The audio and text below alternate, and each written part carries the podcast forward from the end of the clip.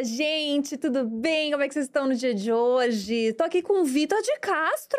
Ai, que lindo! Que honra, obrigada. É sempre uma honra Para. dividir essa bancada. hum, Ai, com uma aliada Loucura! contra a LGBTfobia tão forte. Deixa, ó, de novo.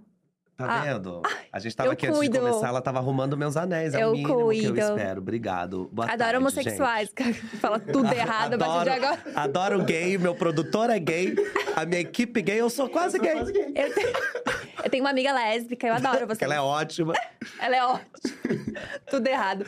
A gente tá aqui pra rir muito, por isso que a gente já começou nesse grande kkk com o Fernando Pedrosa. Aê! Falando em gay, né? Falando em gay, ó quem chegou. E eu achei ótimo que você tá entre nós, que ainda dá pra gente fazer essa brincadeira de que, na verdade, nós somos um duplo, uma, um- uma dupla, né? Uma dupla, exatamente. A gente é a mesma pessoa. Todo vídeo, eu tava te falando isso, né? Todo vídeo meu que vai bem, as pessoas falam, nossa, Vitor de Castro tá fazendo stand-up. Quando um vídeo for mal, aí Ai. é que vai ficar ruim. E quando eu fizer um vídeo que for mal, eu vou falar, mas não sou eu, é o Fernando. Eu vou fazer a Mas é ótimo, coisa. sabia? É ótimo ter uma sósia. As pessoas me acham muito parecida com a Carol Moreira. Aí no carnaval, eh, alguém tava, tipo, tava trilouca na Vila Madalena. Aí alguém falou assim, Carol Moreira. Eu falei, sim.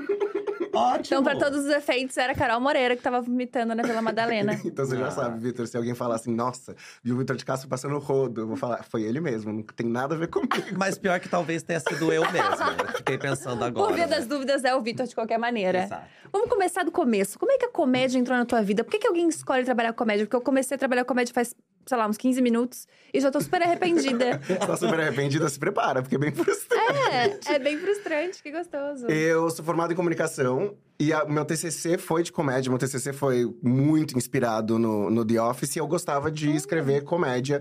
E eu queria ser roteirista de comédia, só que a vida não me levou pra esse caminho. A vida me levou para outro caminho, que eu trabalhava com audiovisual, mas na área executiva. Eu trabalhava como atendimento de produtora, produtora executiva, eu era outra coisa. Trabalho super burocrático. Super burocrático e eu era muito infeliz. Sabe aquela coisa de que você tá numa posição e você é completamente miserável? E eu era muito miserável. Miserável. É. E eu era só. Não, miserável, desculpa, mas eu era muito triste. E aí. Caraca, pesou o clima Eu de uma maneira. miserável. Miserável, eu era miserável. Era muito difícil trabalhar com publicidade. E É aí. insalubre, né? Pra quem não sabe, é insalubre trabalhar com publicidade. E aí, o, e aí eu tinha uma. A gente, a gente tinha montado uma produtora e aí a produtora quebrou. E eu fiquei com uma dívida enorme, assim, dívida de gente grande, assim, coisa de 100k pra cima que eu tive que. que eu paguei depois de 10 anos, agora, recentemente. Uh! E aí. o- Ah, aquelas Com dívidas de 10 comédia. anos depois, que tipo assim, nossa, agora paga 204 reais, que tá tudo bem. E já fiz isso. outra. Não, tô E, brincando. já- Já, e na hora já entrei num crediário. Eu falei, ué, como assim? Sem dívida depois de 10 anos? Não, não, não, não, Não, não, não tô acostumado. e aí, eu, e aí eu, a empresa fechou, eu fiquei com uma super dívida e eu fiquei meio bad vibes, assim. Eu fiquei muito mal, voltei pra casa dos meus pais, não tava bem. E aí, sabe quando você fica meio encalacrado de trabalho, assim? Começamos num clima ótimo, né? Eu fiquei meio tristão, assim, acho que tava… Bom, não tava muito bem. E aí eu tentei me encontrar de novo. E a minha fa- tem muita gente da minha família que trabalha com comércio de arte. Minha mãe eh, trabalha com comércio de arte, eh, fazendo exposição. Ai, que tudo! Meu tio é marchand. A gente tem muito esse contato, assim, da galera ser do, do, do mercado da arte. E aí eu fui produzir as exposições da minha mãe. Literalmente, minha mãe falou: Não, vem cá, você tá precisando de alguma coisa, se vira aqui, vou te dar uns trocos, mas precisa não ficar parado. E aí eu tive o mesmo problema, né? Porque eu falei: Pô, de novo, tô numa área criativa, sem a chance de ser criativo, ter alguma coisa errada. E aí eu procurei um amigo meu da faculdade e falei, cara, quero voltar a escrever comédia, vamos criar um projeto, vamos escrever. E é aquela coisa ambição, né? Nossa, a gente tem um roteiro, a gente vai virar a, a nova Lena Dunham. A gente escreveu o negócio, apresentava para as pessoas, nada dava certo. E aí uma amiga minha ia fazer um curso do Márcio Balas, que é um super palhaço. Nossa, que ele é incrível. Que ele é incrível. De improviso, ela falou: Meu, Pedrosa, sua cara esse curso e eu tava muito sem grana. Tipo, zero grana. Eu falei, amiga, não dá pra eu gastar 300 reais num curso de improviso, desculpa, a chance é zero, vírgula zero. E ela falou: Não, eu te dou de presente porque é no mês do seu aniversário. Oh, meu Vem Deus. comigo. Sempre tem uma amiga abençoada, Sempre né? tem uma amiga abençoada. Ela chama Jéssica, ela é responsável por muito da minha carreira. E aí, quando eu tava lá, eu vi que tinha um curso de stand-up com a Larissa Câmara. Câmara. E pra esse curso, magicamente, eu tinha é dinheiro. outra mulher que eu sou muito fã Que eu sou também. muito fã também. Pra esse curso, eu falei, o quê? Não, imagina, já tô com todo o dinheiro desse curso. E aí, no período desse, desse, desse curso do, do Márcio pra Larissa, eu comecei a estudar muito comédia, comecei a ler tudo e eu consumia muita comédia gringa. Só que eu não consumia tanto a cena aqui no, aqui no Brasil. E aí eu falei, peraí, isso é uma opção? Eu posso viver disso, eu posso viver de uma dessas coisas que eu gosto, que eu amo. E aí eu comecei a ir atrás, comecei a ir atrás, aí eu fiz o curso da Larissa, acabei conhecendo uma galera. E que agora, amanhã, aliás, faz sete anos da primeira aula do curso da Larissa. Então faz sete Nossa. Eu ia anos. perguntar quanto tempo faz, isso foi então 2015, 2016. Se você Todo fez a conta, eu confio. agora. né? Você fez essa conta pra eu gente, fiz uma Vi? conta, 2016. Mas são sete anos. Tá. Eu sei que eu, que eu dei um... E aí eu fiz o curso da Larissa e, eu, e aí eu falei, meu, como assim? Isso é, um- isso é- isso é muito legal. Isso é muito legal e eu gostava muito. Eu só não tinha juntado uma peça com a outra, sabe? E aí nisso começou a andar. Eu comecei, primeiro, primeiro semestre foi mais parado. Eu começava a fazer assim, um show a cada dois meses, porque também a cena de open mic era muito pequena ainda na época. Agora, graças a Deus, tá enorme, mas era Open muito mic é pequena. tipo teste, né? Isso. É a galera que tá começando, que quer fazer seus primeiros cinco minutos, que tá ali nervosa. E aí eu É, fui fazendo. Um e aí... surto, viu? É um Sabe surto, né? é, né? Opa, um Nesses surto. 15 minutos que você começou, Passa já... tudo devagar. Sabe aquele, aquele momento que o, o mundo vai parando assim? Sabe aquele, tipo, é uma grande tragédia e você vê sua vida inteira pela sua frente, são esses cinco minutos. Não, porque é muito miserável. Porque assim, é, Eu, eu falo, comparando com o mercado da arte, de novo, não posso usar essa palavra miserável. É muito insalubre. é muito porque. insalubre. com- Mas eu acho miserável dramático. Eu Eu acho que dá um miserável. tom. Eu sou Entendeu? leonino, gay comediante. Assim, drama, Drama, é, sim. é- tá assim, do- do- no ápice. Então do- é- Drama e atenção é assim. Ou que seja, é miséria mesmo, entendeu? De miséria, coisa forte. e aí o. Não, mas é muito. Eu esqueci o que eu tava falando, é muito puxado. Você É tava falando da cinco vida minutos, miserável horrível. que É, o você levava. né? Tô brincando. Não, você tava falando que você começou, assim, uma vez a cada dois meses, Isso. né? Fazendo É. um open mic. Isso, e aí eu comecei a conhecer minha galera. Isso eu acho que é a parte mais importante. E galera? a galera do stand-up, que hoje em dia são meus amigos, assim.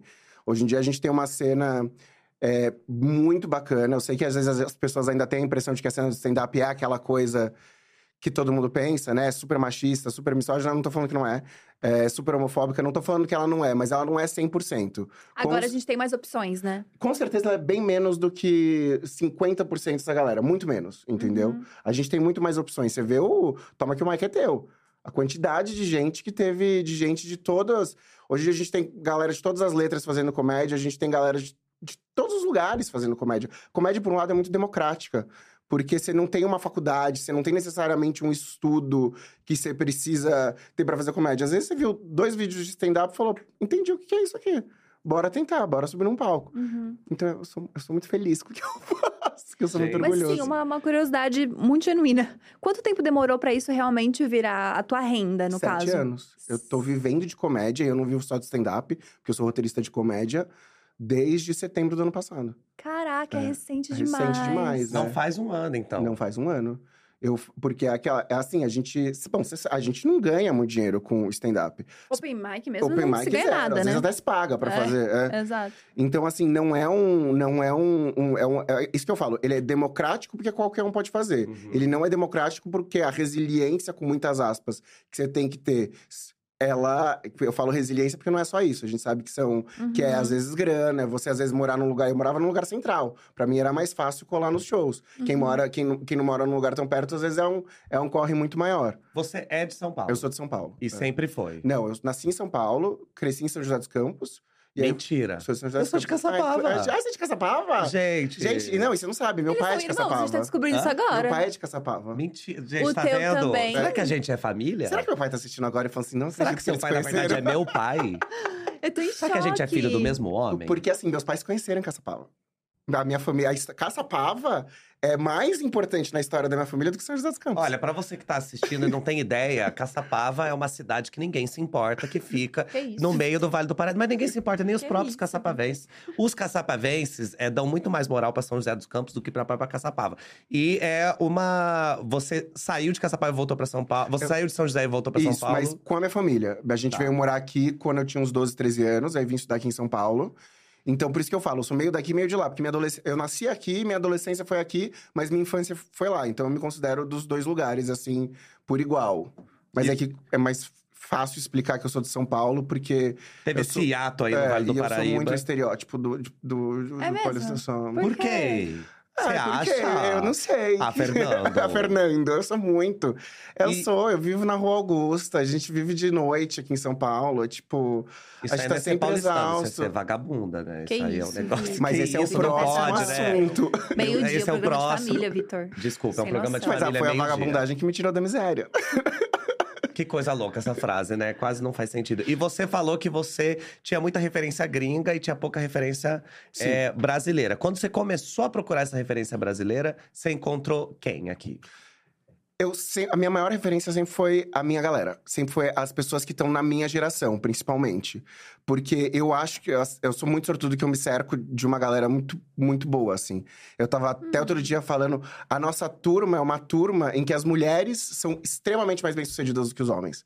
Sabe? A gente tem uma turma de mulheres comediantes que são muito, muito, muito fodas, sabe? Tipo, minhas, assim, meio dropping names, mas, tipo, valorizando muito o trabalho das minhas amigas. Pô, minhas amigas é Raquel Real, Leia Maria, Nini Magalhães, que são comediantes muito fodas. Babu Todas Carreira, incríveis. Cíntia Portela. É uma galera, Carol Delgado é uma galera muito boa e que tá num lugar muito é, mais estável do que os homens estão na- da, da nossa geração, assim.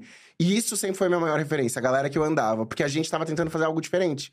Não algo diferente, é, quebrar a roda, não era isso. Mas era tentar fazer piadas que a gente desse risada, sabe? E não que ser o alvo das piadas. E não ser o né? alvo das piadas. Ou quando for, que seja por escolha, sabe? Uhum. Se, se eu vou ser o alvo das minhas piadas, que eu, que eu esteja fazendo isso consciente. É. Sim, isso é muito legal, porque acho que foi as coisas que eu mais me emocionei, assim, quando eu li os comentários do Toma Que Me Queteu, de uma galera falando, cara, é a primeira vez que eu tô me permitindo ver um stand-up, porque tinha esse estereótipo mesmo de que era super masculino, cis, hétero, branco, assim, né? O cara falando, ah, casamento é foda, né, galera? E todo mundo, tipo, É a diferença do homem e da mulher, né? é, entendeu? Umas coisas assim, e a galera falando, nossa, agora eu tô conseguindo rir porque eu tô rindo junto. Uhum. Porque ver um cara trans no palco falando de uma vivência que eu me identifico faz sentido pra mim, assim. Então eu recebi muitos comentários legais de uma galera que não consumia stand-up por causa disso. E a minha pergunta pra ti é justamente sobre, é sobre isso. Como é que foi entrar nesse meio que é extremamente machista? Ainda é um pouco, em alguns lugares, pelo menos. Mas como foi pra você fazer essa comédia diferente? Ah, não vou, assim, não vou te falar que foi a coisa mais fácil do mundo, é porque eu sou muito polianinha também. Então, assim, eu sempre tentei dar um, uma, uma baixada de bola e falar, ok, as coisas acontecem, vai devagar, se for pra ser devagar, vai ser devagar. Mas é óbvio que não é a coisa no começo mais fácil, assim. A gente não tem muito palco. Quando tem, tem um gay no, no, no, no elenco. Ou é- noite especial, né? Que dá um ódio, não dá noite especial? Noite pouco? especial. Uma vez eu fiz um show, eu lembro que nos primeiros shows que eu produzi tinha mais mulher no elenco do que homem. E alguém perguntou se era uma noite temática, só porque tinha mais mulher no elenco. Isso é muito normal. Só pra quem não Super- entende, o que que é uma noite temática?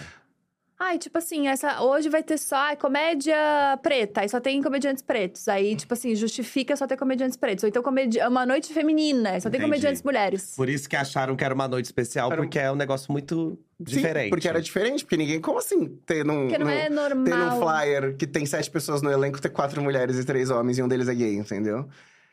Gente, que E- diverso. Que, de- nossa, meu Deus, alguém batam palmas, porque É. agora Ih, acabou homofobia. Aliades. Aham, mas isso é muito bizarro, porque já ouvi, inclusive, do tipo, ah, mas por que, que não faz noite só de homem? Tem noite só de homem, chama todas. Chama Chama todas. todas. Não, isso aí é, É. o. é- Esse é a, a cena do stand-up brasileiro. Você, quando você começou, isso já te incomodava um pouco? De perceber que a maioria dos, dos humoristas que estavam ganhando espaço, eles faziam piadas que estavam muito distantes da sua própria realidade? Não me incomodava, porque eu sou meio filho da puta e eu sabia que, tipo, ah, eles estão fazendo piada que. eu- as piadas que eu faço ninguém vai fazer. Hum. Então, assim, ah, eles vão falar isso? A autoestima azar. leonina é um negócio que a gente tem que intenso, aprender, Eu né? queria tanto, gente, eu não É, sou super é, errada. eu falei, nesse ninguém sentido. vai fazer as piadas que eu faço. Minhas piadas Uhum. não cabem na boca de ninguém.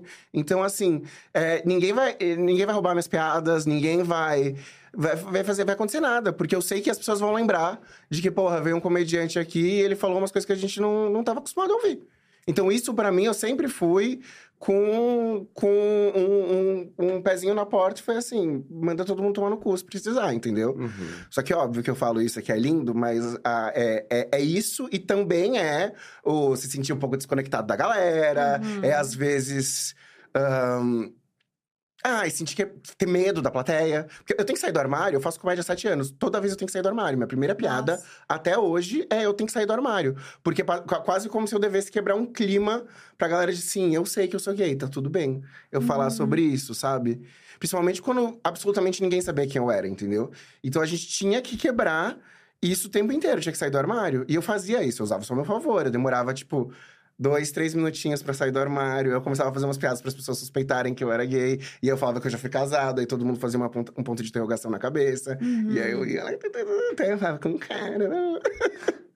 Tá aí. E eu, Adorei esse. e eu- Não, eu achei maravilhoso porque também existia uma educação do próprio público, então, né? Porque sete anos atrás, o público que consumia comédia era um público diferente. Tanto é Sim. que hoje em dia a gente ainda vai em alguns open mic da vida, em alguns comedies assim, que tu fica pensando, nossa, absolutamente ninguém aqui vai rir do que eu vou falar. Não. Porque não, não é meu público isso aqui. Tipo, as pessoas não vão achar graça. Então, como é que era pra um cara gay fazer público pra, um, pra esse público que era majoritariamente hétero?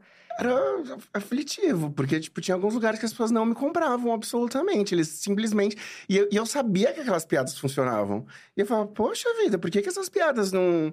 Não tão. Tá 404 total aqui, ninguém tá entendendo nada. Sim. 404. É, erro 404 quando a página não é encontrada. Ah, é, desculpa. nossa. É, eu sou jovem, eu tenho gírias Cara, novas. bate um desespero, né? Ah, bate desespero, mas tem aquele conforto de que às vezes você fala assim, ok, o problema dessa vez não era comigo, era com a plateia. Mas é que tem uma coisa, né, que o humor, ele depende da referência. Sim. Então, quando você tá falando muito da, da sua própria vivência e a pessoa tá, ela tem uma outra completamente diferente, ela não se conecta, né? A- con- conforme você foi começando a fazer, você foi também buscando um público LGBT pra fazer ou Sim. você isso rolou? Muito. A gente montou o que foi o primeiro grupo LGBTQ de comédia stand-up do país. Uau. Que, é, que era eu, Júnior Chicó, Babu Carreira, Cintia Rosine e Gabriel Freitas. A gente se Incrível. Só gente juntou. maravilhosa. Só gente maravilhosa. A gente se juntou. Eu lembro que eu não era amigo do Chicó, não era amigo do Gabriel Freitas, porque o Chicó acho que ainda tava no Rio, tava vindo pra São Paulo. E o Gabriel não tava tão ativo na cena que eu tava. E eu, meu, me juntei com eles e falei, cara, vamos montar alguma coisa. Vamos, vamos fazer alguma coisa junto. A Babu e a Cintia eram muito minhas amigas. Eu falei, vamos fazer alguma coisa porque não tem. E a nossa proposta de criar, que era o Não Sou Obrigados, que era o nosso, que era o nosso grupo, era fazer um palco que fosse seguro não só pra gente, como também pra quem tivesse começando. Meio que ter o que a gente não teve, sabe? Que era aqui as pessoas vão ter suas referências. Aqui, se você for mal, saiba que às vezes que é, que é porque você tem que melhorar alguma piada e não porque a galera simplesmente não vai te comprar pela sua própria existência, sabe? E aí foi por isso que a gente fez. Foi muito legal. Foi um projeto que eu tenho muito orgulho, assim. Eu, eu acho que a gente... E hoje em dia a cena tem muito mais gente. Muito mais gente LGBTQ. E isso me deixa muito feliz. Porque eu acho que a gente teve um mini, mini, mini, mini mérito de, de, de incentivar uma galera nova, sabe? Que às vezes não ia ter tanto palco no começo. E agora que você trabalha muito com internet também, colocando os reels ali, colocando as coisas no, no Instagram e no TikTok, isso também quebra uma bolha de, né, de várias formas possíveis, assim, estoura a bolha, né, de várias maneiras possíveis. E agora uma- muita galera hétero te conhece e vai nos shows. Uhum. Como é que é essa experiência? Maravilhoso, já vai com todos. E chaveca mesmo. A gente que assiste É, sabe a gente que assiste, a gente percebe. Eu amei do casal não mono. Casal não... Ai, Ai, que foi um. TCC, né? Foi um TCC. E tem mais, aquele vídeo tem cinco minutos. Ah, mentira. Tem cinco minutos daqui. Porque assim, eu gosto muito de interação com a plateia. Muita interação com a plateia. A pessoa me conta alguma coisa específica. E eu não tenho, eu não tenho vergonha da minha ignorância quando eu não sei de um assunto. Eu faço perguntas mesmo, eu quero saber. Eu tenho curiosidade. Eu tenho curiosidade porque eu sei que eu não tenho problema e que às vezes a gente tem que perguntar mesmo. E eles entraram numa dissertação sobre a diferença Cara, do. tava muito chato. e Graças a Deus você, você parava no meio. Você falava, tipo, tá, entendi, mas qual a diferença, gente? Porque, é, porque às vezes é chato, às vezes, tem, às vezes eu também sou chato quando eu preciso dar uma palestrinha. É normal. E ainda é o assunto, né? Qual é a diferença entre a não monogamia e a relação Sim. aberta? Aí fica. É muito profundo. É muito profundo. Não dá pra ser mediano, não dá pra ser superficial nesse Não assunto. dá pra ser. Mas o, o- eu sinto que o público hétero que vai é, te assistir, já te conhecendo, já sabe também o que esperar, né? Hoje. Adora, fica feliz. Adora, né? É, outro, outro dia, um, domingo eu fiz um show e aí tinha um cara, meu, aqui assim na minha frente. E aí ele já tinha falado que ele. Já tinha falado num outro show de um outro amigo que ele não tinha vindo com a esposa, que ele tava sozinho, tinha uma cadeira vazia do lado dele. Eu falei, ah, que é esse homem. Vou falar, não veio com a esposa, mas tem um lugar vazio, relaxa que eu sento aí Tá no lugar. a gente vai. solteiro, né? Socorro. E aí. E aí, o, e aí ele, depois ele falou: Meu, você não sabe, assisti recentemente você na internet e falei: se eu for nesse show desse cara, eu tenho certeza que ele vai me chavecar. Outro Leonino, né? Ah, é? Não E ainda entendi sentou na primeira moral. fileira, né? E aí eu chavequei. E é uma coisa que não tem nada a ver, mas que me veio assim uma curiosidade. Esse chaveco já te levou a algum lugar? Que isso, Não Vitor. Não, no sentido. Programa de família, Vitor. Gente, mas as famílias também vão pra algum lugar, as pessoas é, transam. E Não, já, já- te. Já? Já. Não, já, muito pouco, assim. Porque também. Conta pra gente uma historinha. Que não, ó, isso? eu, eu tenho- eu já vi aqui outro dia, agora nesse mesmo show. Já vi aqui um menino muito bonitinho, muito bonitinho. Só que eu tinha outro show pra fazer, então eu tinha que sair correndo, não ia conseguir ficar até o final. E ele ainda falou: Ah, eu vim aqui pra te assistir. Aí eu falei: ah, Aí. Oi, tudo bom? Licença. Só que eu tive que sair pro correndo. Aí eu cheguei pro, pro, um, pro um dos outros comediantes que tava lá, que também trabalha no Clube do Minhoca, e falei, falei, Pedro, pra esse cara assim como quem não quer nada. Ai, Pedrosa falou pra te você mandar uma mensagem pra ele, não sei o quê. Aí ele esqueceu Putz. Ele esqueceu de falar? de falar. Ai, que amigo é esse? E agora, assim. Tá perdido. Toda essa Manda um recado. Menino, você nem sabe. Não, eu só lembro que ele era médico. Oi, médico. Manda- Isso. É o urologista ou não? Não, não. Nossa, do O urologista era maravilhoso. chorei. Esse vídeo é perfeito. Eu chorei com a história do urologista. Ai, o pra mim- carnaval. Eu vejo muito mais o Vejo carnaval. muito mais o carnaval. Mas olha, se você é esse ser que Urologista. tava. Não, não, ele é médico, é isso? É médico, sim. Se você é esse médico que foi assistir o Fernando, é, onde, onde foi isso? No Clube do Minhoca, esse final no de semana. Clube do Minhoca nesse final de semana. E você falou, ai, Fernando foi embora. Então, ele foi embora, mas ele te deixou um recadinho que não foi passado. Então, manda uma DM, né? É isso mesmo. É isso. Mas assim, é... Você não respondeu a minha pergunta. Nunca rolou de tipo assim, você sai, você fugiu e a gente volta, porque a gente, eu sou inconveniente. Que eu sou a dupla da, da Gabi, a Gabi é a centrada e eu sou inconveniente. Você é, já chegou a sair de lá e já. Já, já. A gente fazia um show lá no Castro, Castro Burger. Aham. Que era Ai, no Sou! Obrigados. Era muito gostoso. E aí era um show que tinha plateia predominantemente Foi o LGBTQ. primeiro stand-up que eu vi na minha vida. Foi lá, da Cintia Rosini. Ai, eu devia estar lá, porque era o grupo nosso. É, a gente tinha um grupo. Não foi tão mentira! memorável. Mas naquela época não era mesmo. mentira, mentira. É que Não, eu fui assistir o Gui, um outro amigo meu, e aí o a Gui, Cintia. O Gui. Neves. Neves, lógico, sim, conheço, imagina, meu amigo também. Como você disse, não tem coisa mais televisão do que pessoas se mandando beijo no Exato. coisa. Então, beijo, mandar- Gui Neves. Isso, que pra mim é muito televisão, uma celebridade mandar beijo pra outra Ai, que não tá aqui. Mas e aí, você foi se apresentar no Castro. Aí fui me apresentar no Castro, e aí tinha. Tinha um, é que, esses- é que eu, não, eu não sei, eu não sei não contar a história 100%. Aí tinha um casal bonitinho, tava me dando bola, e aí a gente deu uns beijos. E foi isso. Um casal? Um casal. Comédia boa pra pegar gente? Não. Não é, né? Não, ah, é mas que bom. Achei que era ruim só É pra a mulher. gente se expõe demais. A gente se expõe muito. Então, assim, é o que eu falo. Às vezes as pessoas põem, ah, dão match com um cara no Tinder ou no Grindr, eles entram no meu, no meu, no meu perfil, eles vão saber muito da minha vida.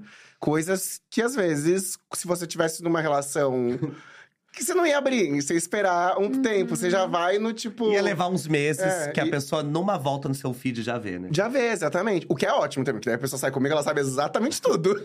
tipo, se você tá comigo é porque você quer, você sabe, tem muita informação. Mas acontece, né, de algumas pessoas. Ou. O que aconteceu agora, recentemente, que me deixou puto da vida. Dei um match com um cara no Tinder lindo, bigodudo, todo tatuado. Falei, ah, que homem bonito. Bigodudo, Bigodudo, todo todo tatuado. tatuado, Amei essa ref. E aí ele, a gente tá. Que, que, que, que, que, que, que, e aí ele. O que, que você faz? Vai, ah, sou roteirista e humorista, não sei o que, conversa vai, conversa vai. Ele, peraí, você faz stand-up? Aí eu, aham, sou eu, faço. Aí ele, nossa, eu odeio stand-up. Eu Nossa! odeio stand-up. Ele falou que trabalhava no Clube do Minhoca, que é o clube que eu mais me apresento, que é a minha segunda casa. Ele trabalhava no, no térreo, ele tinha um estúdio de música. Ele falou assim: Nossa, eu odeio. Aí eu ainda fui num show de. Que eu não vou falar aqui porque ele falou mal de um amigo meu. Eu fui no show de uma pessoa que só reforçava. Que só fez piada porque era gay padrão. E por ele ser gay padrão, as piadas entravam. Se ele não fosse, as piadas iam entrar. Começou a fazer uma dissertação sobre o trabalho de uma das pessoas que eu mais gosto nessa vida.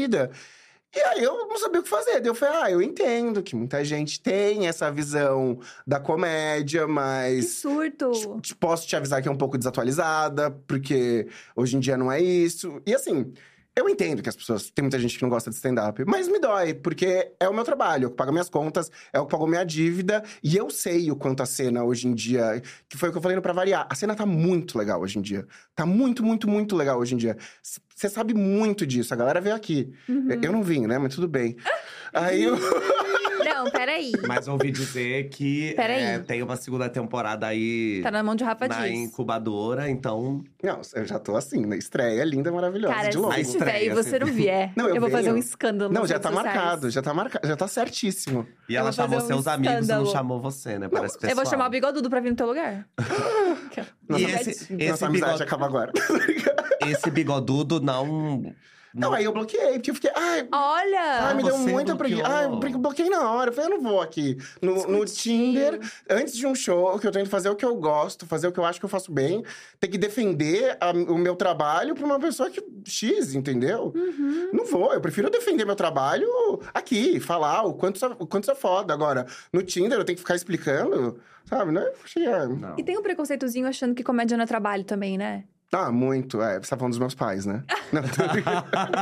Sim, a gente tem um videozinho deles pra passar. Mas- falando, Fernando, muda o trabalho. Fernando, abriu concurso pro Banco do Brasil. Quantas vezes alguém já te falou que tem uma vaga, que tem um negócio? Nossa, muito, muito. Ou, outro dia, agora minha mãe, quando ela descobre que ela tem contato com algum comediante, ela fala assim: você quer que eu mande algum seu material pra ele dar uma olhada? Ai, eu falo, perfeito. acho maravilhosa. Eu falo, mãe, mas é que eu faço show com essa pessoa, ele é meu amigo. Mas você não quer? Só para dar um gás, assim. Ai, pra dar um gás E ele mandando figurinha no WhatsApp pra pessoa, né? Gente, eu acabei de ver que eu tô de fone e eu não tô ouvindo nada no fone, né? Eu só coloquei só pra me enturmar, né? Mas já já vem um som específico. Ah, tá. eu- É, já já a gente vai começar a fazer um teste com você. É, rolê de E hipnose. Me diz uma coisa, você, é, antes de, de começar a trabalhar com humor, você já trabalhava com roteiro? Na verdade, Ou o uma coisa foi chegando junto com a outra? Eu entrei, quando eu entrei no stand-up, a minha desculpa pra todo mundo era que eu queria me enturmar com a galera do roteiro. Era a minha desculpa. Daqui dentro, eu sabia que não era. Eu falava assim: eu gosto, eu, quero, eu gosto de palco, eu gosto de me conectar com as pessoas, eu gosto de contar história. É, eu sabia, mas é que era muito. Era muito longe pra mim, era muito estrangeiro pra mim é, viver de arte, sabe? Era muito estranho. Então eu ficava com vergonha até de admitir. Como assim eu quero, eu quero isso depois de velho? Ainda tinha 28 velho, né? Muitas aspas. Mas, pô, eu tinha 28 anos, já não era a época de você falar, agora eu vou abraçar um sonho e vou. O que é super estranho, porque eu tenho 22 anos, mas. É, Sim. Foi numa- é uma outra. Você uma é o Benjamin Button, então. Foi, eu sou. Eu tô Na próxima, quando contrário. você vier no, no, no Toma Que o Mickey é Teu, você vai ter 21. É. Eu acho que eu vou ter 19. Ah, entendi. É, porque a minha idade corre um pouco mais rápido. Ah, tipo idade de cachorro. Isso. Né? Aí Um quando ano- chegar no 18 eu paro e fico pra sempre no 18. Entendi. Caralho, entendi. esses últimos 30 segundos não fez sentido pra ninguém. Tá todo mundo assim, ó. Mas a, o- a comédia faz sentido pra alguém? Perguntando Uh. entre humoristas. Ah, ah, Você acha que o humor tem que fazer sentido Não, necessariamente? não acho que tem que fazer sentido. Mas é bom quando as pessoas entendem. Cara, isso é, isso, é uma- isso é um rolê curioso. Porque a graça, ela só tem graça se você rir com alguém também, né? Sim, total. Se você rir sozinho, você é... Você não, nossa, eu rio tanto sozinho. Eu rio muito sozinho também. Não é, é, mas eu tô na terapia, tô tomando uns remedinhos, não, tá tudo Toma um golinho d'água. Vira, Exato. tá bem. Mas aí, então, você… É, essa coisa de… Bus a busca pela, pela comédia fez com que você fosse também adentrando no roteiro. Isso. Não, na verdade, o meu objetivo principal quando eu comecei comédia, quando eu comecei stand-up, era me enturmar com a galera do roteiro. Ponto. Tanto que eu cheguei pra Larissa Câmara e falei, nossa, arrasei no curso dela, peraí. Ah, então, eu queria saber se tinha uma vaga aí no, no Toma Lá da Cá, eu acho que ela escrevia ela. Meu Deus, gente. É, eu falo, por quê, né? Não custa, não custa nada, né? Ai, eu quero, eu quero. Se um dia eu tiver filho, eu quero que seja leonino. Aí ela falou, não, mas é que eu preciso de pessoas que escrevam piadas com uma velocidade, assim, tipo, ah, eu preciso... Aí eu, hum, uhum. Total, com certeza. E aí, com muito trabalho, eu fui. Eu tava, trabalhava na época, daí eu comecei a trabalhar numa agência só de apresentação e PowerPoint, que era o que eu escrevia. Eu escrevia, por, por coincidência, muito parecido com piada, porque você escreve informações curtas. É. Olha! Que você escreve no slide, você precisa dar a informação o mais rápido possível. Então era muito parecido. Aí eu fui trabalhar nessa agência, que foi a que eu saí agora, quase, né? Vai fazer um ano agora em setembro. Caraca. E aí eu, daí eu saí de lá pra trabalhar no Coisa Nossa. Incrível, como Que- roteirista como já. roteirista, que foi uma indicação da minha amiga maravilhosa, Raquel Real, que precisava de alguém. Que Falou, é "Né, outra roteirista incrível, também. Incrível, exatamente. Raquel é minha madrinha absoluta no, no- na minha profissão de Sou roteirista. apaixonada pela Raquel.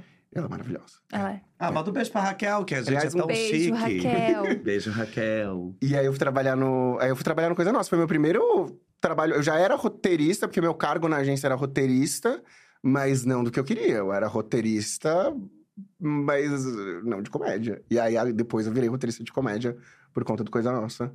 E por conta do que eu faço hoje em dia, porque eu ainda escrevo. Fiz, o, fiz agora a 13 terceira temporada do Culpa do Cabral. É, escrevo Tudo. muita publi pra uma galera, assim, faço umas coisas muito Ah, isso é muito específicas. né? Você, você trabalha pra fora, aqueles interessados, né? É um trabalho, eu faço. Eu vira e mexe, assim, eu chega alguém e fala, ai, meu, sem tempo pra escrever uma publi. Escreve aí, eu lá. Gente, que tudo! Ótimo! Enquanto, Ótimo, o interesse Não, bom saber. Eu já Passa tô assim, zap. gente. enquanto eu não vivo só de stand-up, porque eu espero que agora as coisas, graças a Deus, estão andando num ritmo mais gostoso. É o que me pagou minhas contas, é o que pagou minha dívida, é o que pagou meu aluguel, é tudo. Mas o roteiro também, ele é uma forma quase de proteção também, né? Porque o stand-up você tem que dar a sua cara a tapa. As pessoas não vão achar engraçado você. O roteiro, eles podem não achar engraçado com textão, o jeito Sim. que o diretor fez. Até porque muda tudo, né? Você faz o roteiro, quando, quando vai gravar já é outra coisa, e quando a edição é outra coisa, você, você tem uma distância, diferente do stand-up. Ah, porque eu tava falando da arte, é por isso. Eu uso muito, eu falo muito pra, pra, pra quem pergunta, eu falo que é, o stand-up é que nem ser numa exposição, você não gostar do trabalho, chegar pro artista e falar assim, nossa, que merda seu trabalho. Uhum. Porque a gente tem o feedback na hora. Na hora. A gente sabe exatamente que piada funciona e que piada não funciona. O que é muito bom, porque você tem um mapa pra você melhorar. Você fala isso aqui, ou preciso melhorar, ou vou tirar, ou não vou, vou entrar. Porque acontece, e acontece pra sempre. Muitas piadas não entram. Acabei de postar um, um, um Reels, que é, que é um texto que eu tinha feito sobre como as lésbicas agiriam no Titanic, como os gays agiriam no Titanic. E vou te falar, das oito piadas que eu fiz, três foram boas. E as outras precisavam melhorar. Sabe? Tipo, ah, não tá tão engraçado. Aí você sei- escolheu as e três pra postei, postar. é. Você entendeu? Gostei disso. E, e tem uma coisa que a gente sabe que o humor, né? Não só o stand-up, mas o humor no geral, ele trabalha muito com fracasso. O fracasso, ele é um, um combustível, um combustível, não, uma ferramenta maravilhosa para fazer humor. Você, como leonino, que a gente sabe que é um signo que não lida muito bem com fracasso. Ah, o humor também foi uma maneira de você relaxar nesse ponto? Tipo assim, ah, não deu certo, então eu vou tentar porque esse é meu, meu Sim, rolê. ah, que amigo, eu fracassei muito. Fracassei demais. Miserável, né? Uma não vida… Não, mas eu fracassei. Pô, eu eu fiquei com uma dívida muito grande, que mexeu muito com a minha autoestima, que me deixou ali muito bolado em relação a, tipo, quem eu era. Com tudo. Eu não sabia, não sabia mais qual ou para onde eu ia, porque eu, não, eu achava que eu era o meu trabalho e aí eu perdi meu trabalho. Eu achava que eu era eu ter uma empresa e tá um pouquinho bem de grana Aí e aí eu fali completamente de tipo fazer de voltar para casa dos pais com uma mão atrás, uma mão na frente, um cachorro no colo. Terminei o Ah, eu falei, eu tinha um casamento que também fracassou demais. Então assim, eu Que fase, hein? foi, mas foi ótimo, porque Gente, me é trouxe 28 aqui. anos, é retorno de Saturno, né? Não, É, Não, mas isso foi é. menos ainda. Isso foi tipo, foi dos 24. ah, Do, do 20. Ah, não lembro que ano que foi. Mas teve vários, assim. Foi, meu casamento e minha empresa terminaram numa coisa de quatro meses, assim. Que inferno. E aí eu comecei a fazer dívidas, e aí depois de mais quatro meses a gente perdeu um processo que a gente tinha da empresa. Então não só a gente tinha dívida de fechar a empresa, como a gente perdeu um dinheiro que a gente tinha recuperado. Caos. E aí eu fiquei com enorme dívida, aí tive que pe- pegar dinheiro com gente do. Tive que pedir dinheiro emprestado do meu cunhado ainda, sabe? Caos. Achei- que você ia falar Jota. Falei, Eu achei Não, foi menos Não vamos pior. por esse foi menos caminho. pior. Foi menos pior, graças a Deus tinha alguém ali próximo. Mas assim, fiquei com dívida com todos os bancos, com todos os lugares, entendeu? Uhum. Então, e assim, aí, esse fracasso… foi, o, foi o que me trouxe a fazer o que eu amo hoje em dia. E fazer de uma maneira que eu acho muito honesta. Então, no final foi muito bom. Mas é quase um vício que o comediante tem no que dá errado, né? Não, completamente. Porque às vezes rola um problema e você já fica pensando, hum, como é que eu vou fazer alguma coisa com isso aqui? É aquela Às vezes, quando tá de- tudo muito bem, você fica até meio neurótico, sabia? De que não vai ter assunto. Tipo assim, é, perrengue da história boa, né? Tipo, É. é, quando a coisa dá errado é que a história vai ser boa. Uhum. Exatamente. É o que eu- Depois. é, quando alguém tá chorando lá, sua amiga tomou um puta toco de um boy, você fala assim: Meu, a gente vai dar muita risada disso. Eu sei que ainda a gente não vai. Mas a gente vai uma hora, e aí a gente dá. Quando uma amiga chega pra você chorando, você já pensa no texto que isso vai rolar? Você olha e fala, nossa, quanto material. Me conta mais. Rola isso ou não? Do- Você não quer falar isso ao vivo? Não, eu tô pensando se eu penso nisso. Eu acho que eu penso. Eu penso um pouco, sim, lógico. é que eu começo a dar risada. Ah, se eu ligo chorando pra Raquel, a Raquel tem acesso de riso. É uma mal. Ai, amizade. É, ela. Eu, ai, tô cantando igual. E eu choro, tô com a cara toda contorcida. Ela. Eu falo, Raquel, para, aconteceu isso. E aí ela me tira do, do- do- da tristeza. E a gente começa a dar risada e passa. Ah, chega. Ai, gostei. É. Achei Ah. levemente tóxico, mas acho que faz parte Não, é uma amizade que eu não sei se eu diria para as pessoas terem. Um beijo, Raquel. Mas eu, eu acho interessante, porque é você é, aprende a fazer humor não só pro outro, Mas também pra elevar o seu espírito, né? É, mas isso é o que eu falo pra qualquer pessoa que me pergunta, tipo, ai, pô, você gosta, você tá interagindo bem no palco, você tá num momento legal. É, o que que acontece? Eu falo assim, eu me divirto primeiro. Eu subo no palco e eu me divirto. Ah, esse é o segredo, É. né, do rolê? Eu me divirto. Não é fácil. Eu falo isso, é, tá cagando uma regra enorme aqui, porque eu sei que não é fácil. Foi muito trabalho pra conseguir falar. Foda-se, hoje eu vou me divertir. Se a galera não se divertir comigo, é um dia, amanhã alguém vai se divertir, entendeu? Uhum. Uhum. E vem com. Tem a possibilidade de fazer bastante show, vem com, com segurança no seu trabalho, vem também, pô, tô vivendo de comédia, consegui. Isso me dá uma, uma segurança, sabe? Depois de muito ralar, depois de pegar, sei lá, quantos trem, metrô pra fazer show pra cinco pessoas, sabe? Ou zero pessoas, ou só comediante, que é pior Isso que zero pessoas. aconteceu? Ah, muito. Isso é o, o principal da minha carreira. Eu falo, tem sete anos, cinco foram fazendo shows horríveis. Horríveis. Alguns Não muito bons. desiste, né? A gente não, não tem que desistir. Achei que você tava dando uma ideia. E não desiste, né? Você não acha que. Cinco anos. Mas acho que tem uma coisa também da, da resiliência de quem faz arte no Brasil, né? Sim. Que é uma coisa que, se você tem bastante na família, você sabe que é um negócio que é, é, tudo, parece que tudo batalha contra. Né? E eu acho que, inclusive, o fato de você ser um homem gay tentando entrar numa área onde, né, principalmente há sete anos atrás, isso não era Uhum. um rolê. Essa, esse ponto foi também o que juntou vocês a fazer o Não Sou Obrigados ou não? Tipo, de vocês olharem e falarem assim: vamos se juntar que a gente vai ter mais força junto. Com certeza. Foi isso. Com certeza. Absoluta. Era tipo, vamos fazer, vamos achar nosso público. Vamos fazer alguma coisa que seja nossa. Teve uma comediante uma vez que me falou. Ela falou assim: gente, não se preocupa tanto em entrar na cena que existe. Nossa. Faz a cena de vocês. Vai ter público. Graças a Deus, a cena que existe me abraçou. Mas eu também sei que a gente também criou outros outros lugares, outros palcos. A gente também faz isso. A gente produz as nossas coisas exatamente para trazer essa plateia para se juntar, para se juntar. A- a- a- eu todo comediante LGBTQ que se muda para São Paulo, eu mando uma mensagem. Eu falo, eu falo que eu tô recrutando quase. Porque, mas é, Você é a mind.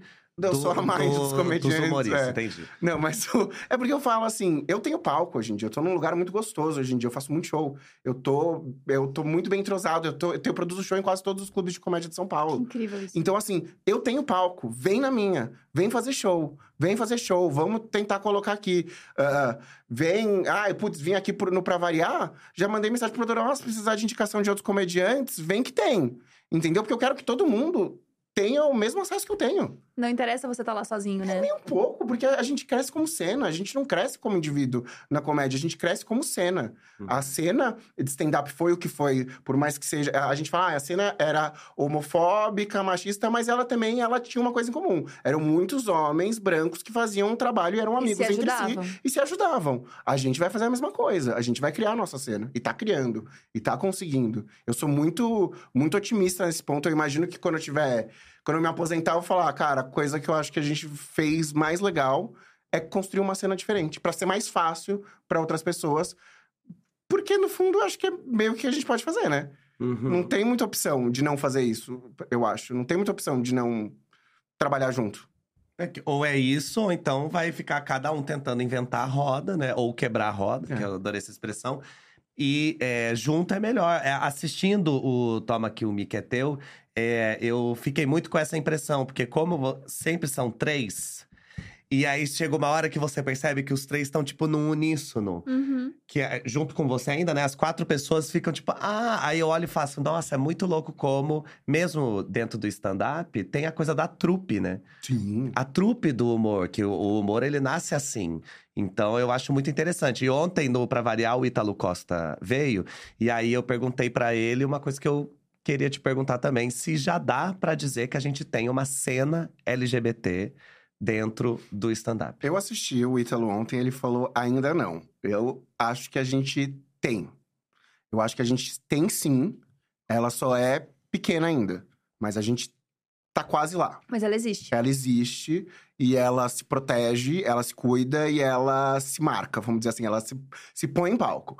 Então, assim, pode não ter um, um clube só de comediantes, é, mas tem ali, tem gente fazendo, tem noite em quase todo clube com elenco. Tem, ah, tem o nosso grupo agora, que a gente montou um grupo que chama o Berro Que Eu Dei, que é um show de interação que sou eu, Cintia Rosini, Deco Machado e Rodrigo Willi. Nossa. Que, só Que elenco, né? E a gente tem outra, outras noites, a gente quer fazer uma noite agora de teste, só pra gente gravar os nossos vídeos. E aí, ser todo mundo, criar um grupão no WhatsApp e falar quem pode, vem fazer, entendeu?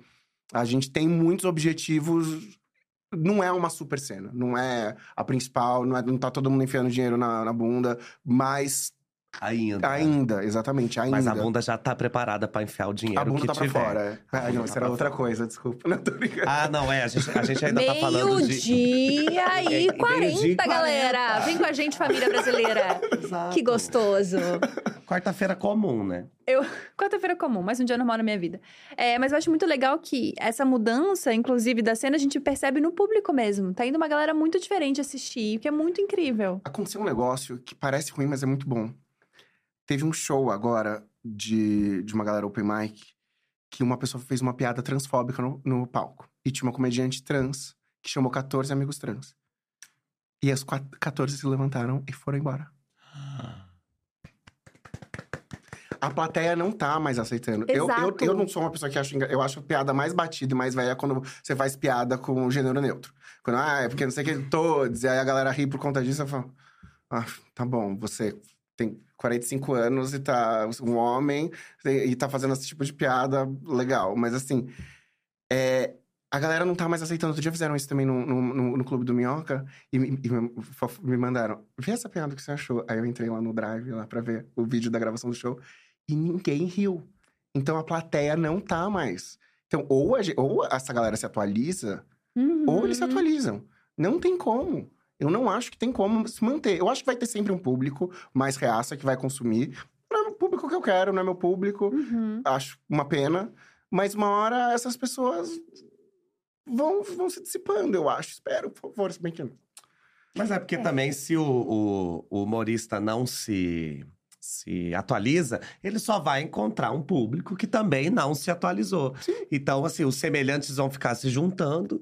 É, e a partir do momento que cruzar a linha da, dos direitos humanos, cruzar a linha da, da legislação, a gente bota na cadeia, move É. um processo.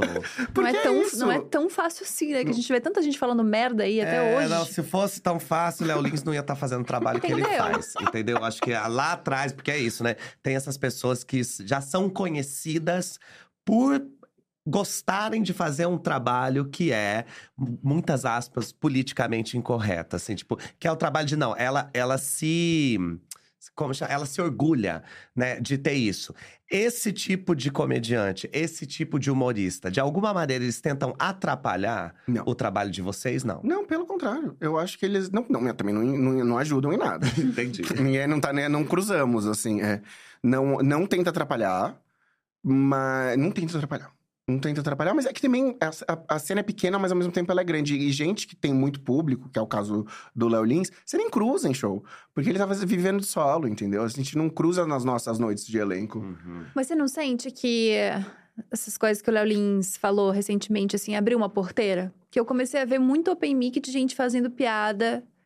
Ah, sempre Enfim, vai ter, né? Gente que se incentiva É. porque acha que isso é transgressor. Eu acho que. Eu, Porque acha que isso é transgressor. é, isso não é transgressor. Que louco, né? A pessoa Que ser loucura. conservadora, ela acha que isso transgride o quê? É, ela acha que ela tá sendo muito ousada, né? Tipo É. assim, ela tá quebrando tabus. Sou ousado, eu gosto de ser machista. eu Só faço- que, tipo é- isso. Só que, assim, vamos ser, já que eles que- querem falar da, da, da mão invisível do mercado, né? Que eles adoram tanto. a- quem tá indo bem é quem tá falando de outros assuntos. É Essa galera não tá crescendo. Então, assim, quer ganhar dinheiro? Meu filho, acorda, sabe? Porque a plateia não tá mais afim de ouvir isso. Você pode fazer, você pode tentar, você pode estar lá. Mas você vai virar uma piada entre os comediantes. Não no o caso do Léo Lins especificamente, mas quando você fala de um open mic que vai fazer esse tipo de piada, roda. Chega em todo mundo e fala, sério, hoje em dia, você que tá começando agora, uma coisa é o Léo Lins que, tá, que não tá na cena da comédia, que tá desconectado com o que tá rolando, entendeu? Aham. Diferente do, do, do, do cara que tá tentando, que tá tentando que eu marque um show pra ele, entendeu? Uhum. E eu não vou. Não vou, porque quais as chances de eu levar? Outro dia, um amigo meu fez uma piada que ele, sem perceber, fez uma piada que era um pouco gordofóbica e ninguém riu no meu show. E eu falei, ah, amigo, essa piada. Ele, posso falar? Já sei. Entendi, desculpa, foi. Nunca vou postar essa piada, foi ingenuidade. Achei que era engraçado, mas entendi. Porque as pessoas se escutam também, né? Uhum, Quem uhum. tá afim, né? Sim. Que não é o Tem caso uma coisa que o, o Italo Costa falou ontem, que a gente tava. O Italo Costa é um comediante que tira muito sarro também do fato dele ser pansexual, né? Ele fala disso, acho.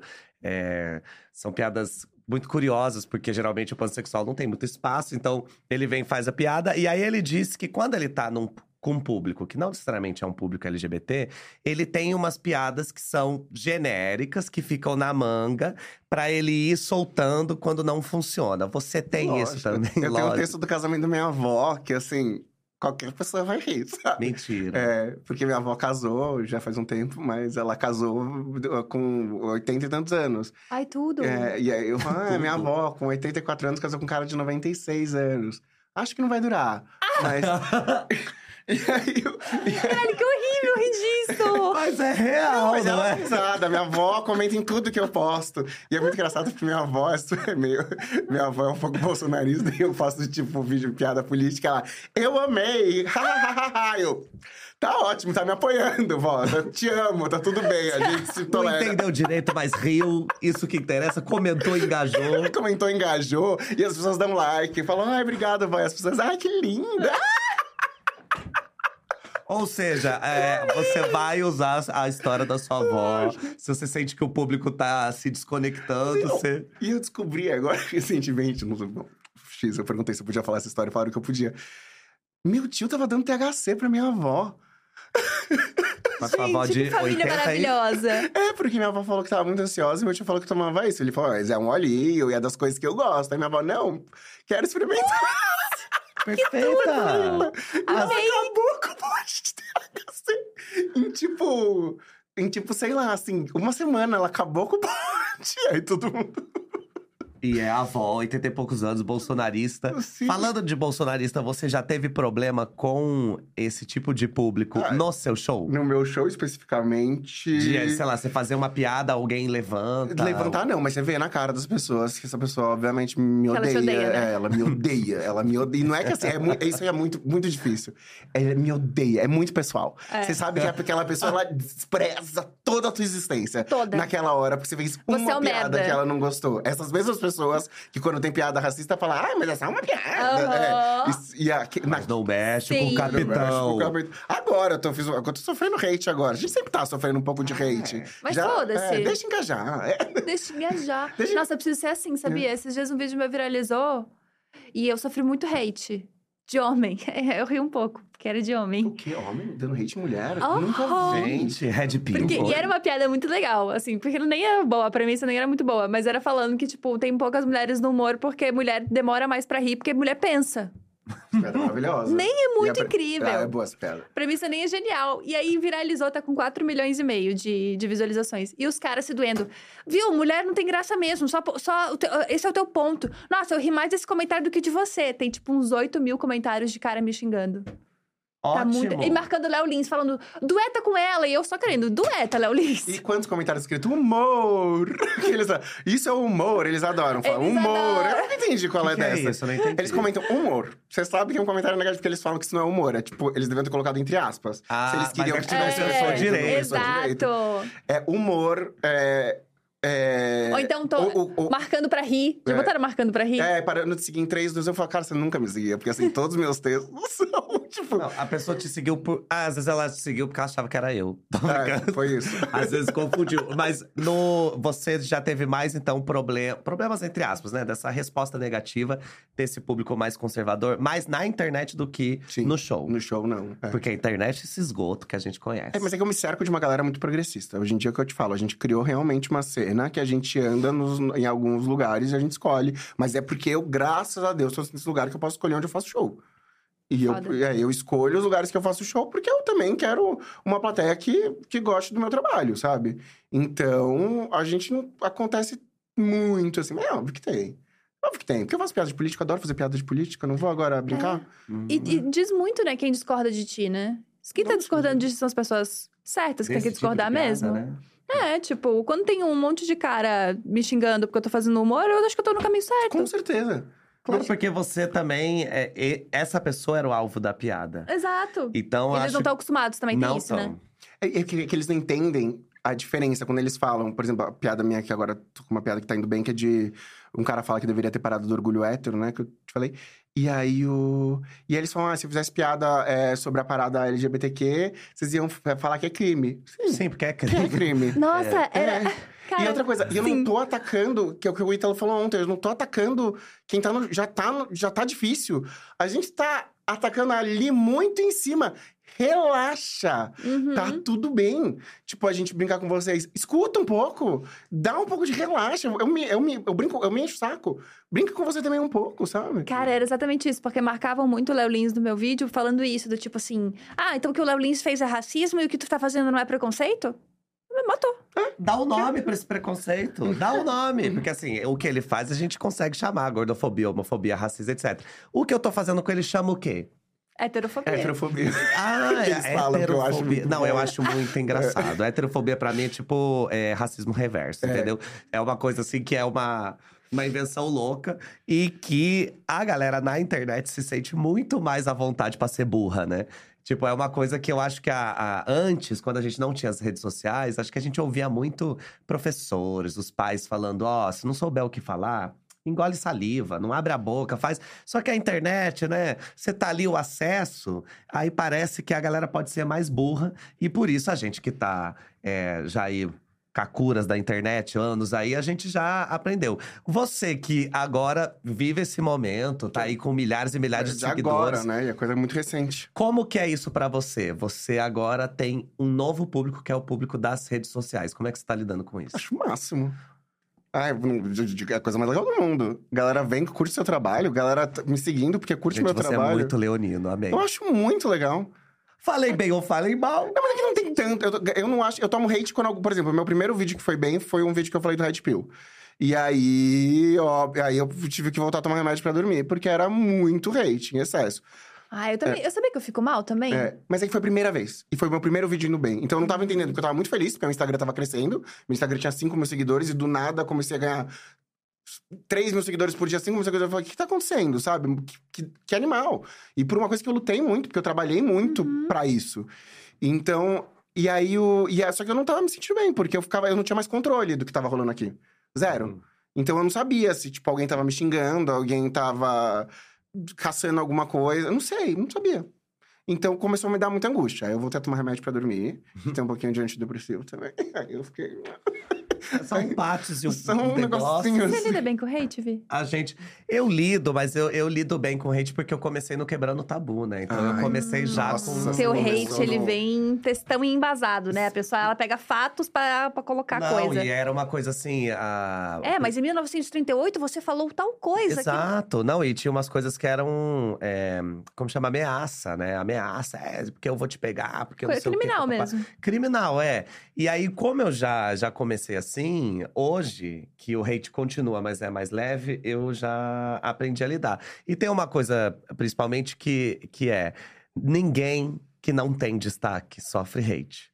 Então, a partir do momento que você se destaca, é normal que os hates, os haters é, te acompanhem. E principalmente no seu caso, que é quando você se destaca fazendo uma piada sobre algo que existem lados. Sim. Existe a pessoa que vai ser contra isso, Uhum. a coisa que vai ser a favor.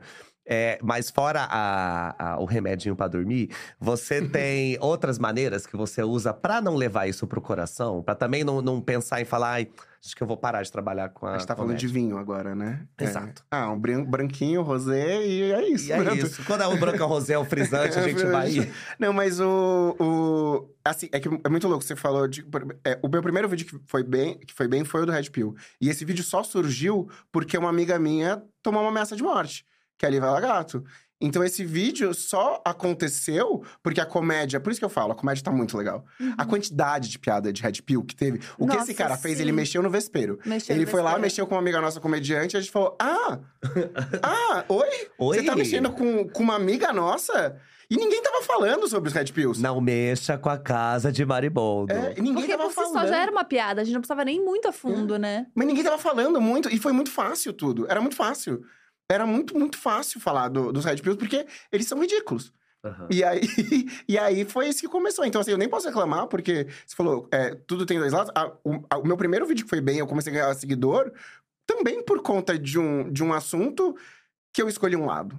Uhum. Então, eu imagino que a galera que me segue também quer que eu escolha um lado. Porque longe de mim ficar. ficar... Eu acho que eu tenho um senso de justiça muito grande, assim, longe de mim ficar é, a- apartidário em relação às coisas, sabe? Uhum. Vou falar mesmo, ainda mais agora que as pessoas estão ouvindo, quero falar, quero encher o saco também. E é gostoso também falar com humor, né? Porque entra mais fácil. A gente fala umas verdades, tão verdade às vezes, né? E a Sim. galera tá tipo, kkkk, e de repente você falou a maior verdade na cara da pessoa, Exatamente. ofendeu ela de três maneiras diferentes, ela não entendeu. Uhum. Muito gostoso. Ela não entendeu, esse é o melhor. É, perfeito. Mas já aconteceu alguma coisa no ao vivão, assim, de você ficar com medo? De, tipo, alguém levantar, alguém Ou te xingar? constrangido, né? É. Tipo, Não, mas acredita, fazia muito tempo que eu não tomava, assim, tirando na internet. Agora a gente tomou, eu e a Leia Maria, a gente fez uma collab na, na parada LGBTQ a gente tomou, assim, muita homofobia, não foi pouco. Isso me deixou completamente. é, foi no meio da gravação do Cabral, eu tava completamente atordoado. Primeiro dia, segunda-feira, eu lembro foi a segunda live de gravação, eu tava. Qualquer meus amigos falaram que eu tava cara de louco no set, eu estava, porque eu nunca tinha visto isso. Eu e a Leia, a gente fez uma collab, e foi uma collab, tipo, juro por Deus, é o que eu falo, era a coisa mais mais duas pessoas brancas privilegiadas na parada LGBTQ. Sabe assim, era Suíça aquilo. Não tinha um ponto pra alguém falar, nossa. Não tinha um ponto pra falar, isso é transgressor. Era assim, depois você assistir esse vídeo, é a coisa mais. mais. é, Soft. soft do mundo. É basicamente um vídeo que a gente tá falando que a Leia faz muito vídeo de pensamento. E era quando seu melhor amigo é, te conhece tanto que ele também já tá nos seus pensamentos. Uhum. Era isso, só que a gente fez na parada do orgulho. E assim, e a Leia. a gente, eu e a Leia a tomou muita homofobia, não foi pouco, assim. Tipo assim. Começou. Eu lembro que, que a gente postou. ela- A gente postou, eu fui abrir o solo dela. Enquanto ela tava fazendo solo, a gente tava assim, eu e a assessora dela, meu Deus do céu. O que, que é isso? Assim, isso me deixou completamente pinel. Então, isso foi muito puxado. Isso foi muito puxado. E aí, vai, você pergunta, tipo, ah, mas a gente tem que ficar batendo palma e defendendo todo mundo da comédia? Ninguém defendeu a gente lá. Ninguém veio falar um A. Então também não vou ficar defendendo ninguém. Se a pessoa tá precisando de alguma coisa, sa- sai daqui, sabe? Porque foi muito puxado. Foi, foi assim, de longe, a pior coisa. Então, não, nunca no palco necessariamente. Mas outro dia eu tomei homofobia no, no Riviera, ali na. Oxi. Não, mas, daí, Mentira. mas daí eu fui muito. Eu fui. um Não, agora você vai contar, calma não, aí. foi, porque. é, é, aí você vai ver o Leolino dentro de mim. O, a gente, óbvio, era três, quatro da manhã, a gente tinha bebido, aí tinha um cara na fila pagando, aí eu tava com a minha comanda na mão, o cara falou, vai pagar? Eu falei, ah, vou. Aliás, podia pagar pra mim, kkk, pro cara que tava na frente. Ele chegou no meu ouvido e falou assim: a gente pode falar palavras de Pode. baixo calão aqui? Ele falou, é, ou eu dou, saco na- eu dou soco na cara de viadinho, né? Eu, quê? Só acho que eu tava meio alcoolizado. Eu falei, o que, que você falou? Fala alto, por favor. Porque assim, o máximo que você vai fazer é me dar um soco na cara. Mas você vai repetir muito bem alto o que você falou aqui agora. Porque e o cara do caixa assim, ó, aham. que tinha ouvido tudo, fez, você vai falar alto. Porque o que, que vai acontecer? Você acha que eu não vou é, é, é, reagir? Você acha que eu não vou falar? Você tá no fucking Riviera, que tem, tipo... Todo mundo aqui é... é, é, é tudo GLS aqui, sabe? Tudo Tipo, GLS. Tudo GLS. E aí eu falei, você vai falar alto o que você falou agora, porque você não vai falar isso baixo. Porque isso não vai bancar pra cima de mim. Aí eu adorei. Aí ele ficou todo constrangido, as amigas dele tiraram de lá. Aí eu saí achando que eu era Erin Brockovich. É, e é quase. E é quase, é. É o fecho cis que você deu dele, o fecho GLS. Amei. E, é, e quando esse tipo de coisa acontece, que a gente sabe, né, que a LGBTfobia, ela é. Enfim, a gente é atravessado por ela muitas vezes. Mas quando esse tipo de coisa acontece, você pensa que isso também pode virar material pra, pra comédia? Ou aí faz assim, não, acho que tá, fica pesado demais. O deslocamento é muito parte da comédia. Você se sentir meio ponto fora, que é muito assim. Deve saber muito isso. A gente fala muito do que a gente se sente desconectado dos outros. Todo mundo faz isso, por que, que eu tô fazendo isso? Uhum. Então é óbvio. No começo, minha comédia era muito sobre preconceito, era muito sobre. Quase como, tipo, as pessoas que falam, ah, eu quero fazer comédia terapia. No começo, minha comédia era muito terapêutica. Não é mais. Hoje em dia eu quero falar de groselha, eu quero chavecar a plateia, quero ser bonita, quero achar que eu sou a Paris Hilton subindo no palco e me divertir, entendeu? Aham. É só esse meu Eu único objetivo. Quero É. ser Paris Hilton, eu quero usar essa agora. É, não, eu, eu vejo pessoas fazendo solo de comédia falando sobre toda a revolução. Não, meu solo chama Fernando Pe- Pedrosa, chaveca a plateia e bebe vinho, sabe? Tipo, eu quero hoje em dia a groselha pra mim. Eu quero a, a várzea, eu quero a diversão, eu quero que as pessoas saiam de casa e tenham um momento bom. pra não ficar. Não quero nada muito. Que é, que é o momento que eu tô agora. Não tô falando Uhum. que é regra pra ninguém. É meu. Então agora eu não tô tão usando, usando essas coisas. Eu tô deixando essas coisas lá atrás e, e, meu. Na terapia Na mesmo. terapia mesmo, exatamente. E- Você dividiu a... o stand-up é esse, É. a terapia. É, porque às vezes também eu penso. é, a gente, sabe, a gente. Aquela coisa que falam que só, todo gay em. Todo gay em filme ou tá sofrendo preconceito, tá morrendo, sabe? E, e cadê as bichas má? Cadê a, a- As gay trambiqueiras. as gay trambiqueiras, sabe? Eu quero. Cadê as gay que, que, que dá em cima de hétero, sabe? Cadê as gay que faz. Sei lá, eu quero. eu- quero que seja mais leve, sabe? Eu quero que seja um momento bom pra quem saiu de casa, Uhum. sabe? As pessoas gastaram dinheiro pra estar lá, eu quero que elas tenham só um Até leve. porque revisitar esses lugares também é uma forma de se machucar, né? A Hannah Gatsby fala muito isso no, no solo dela, né? Onde ela fala sobre como ela já tá cansada de rir das dores, assim. Sim.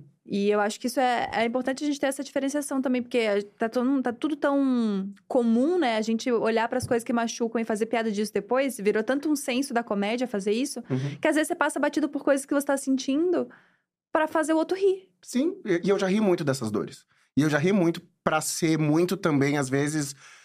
Você perguntou de, ah, quando uma plateia tem muito hétero na plateia, o que, que você faz? Qual é o seu gatilho? Eu acho que eu já me coloquei um pouquinho no lugar de chaveirinho também. Uhum. Que eu me coloco com as minhas amigas. Eu adoro ser um chaveirinho, ser a pet gay das meninas. Eu fico lá, gente, olha nossa turma aqui, sabe? Tipo, só que eu cansei um pouco de dar risada dessas coisas. Pra mim, agora já.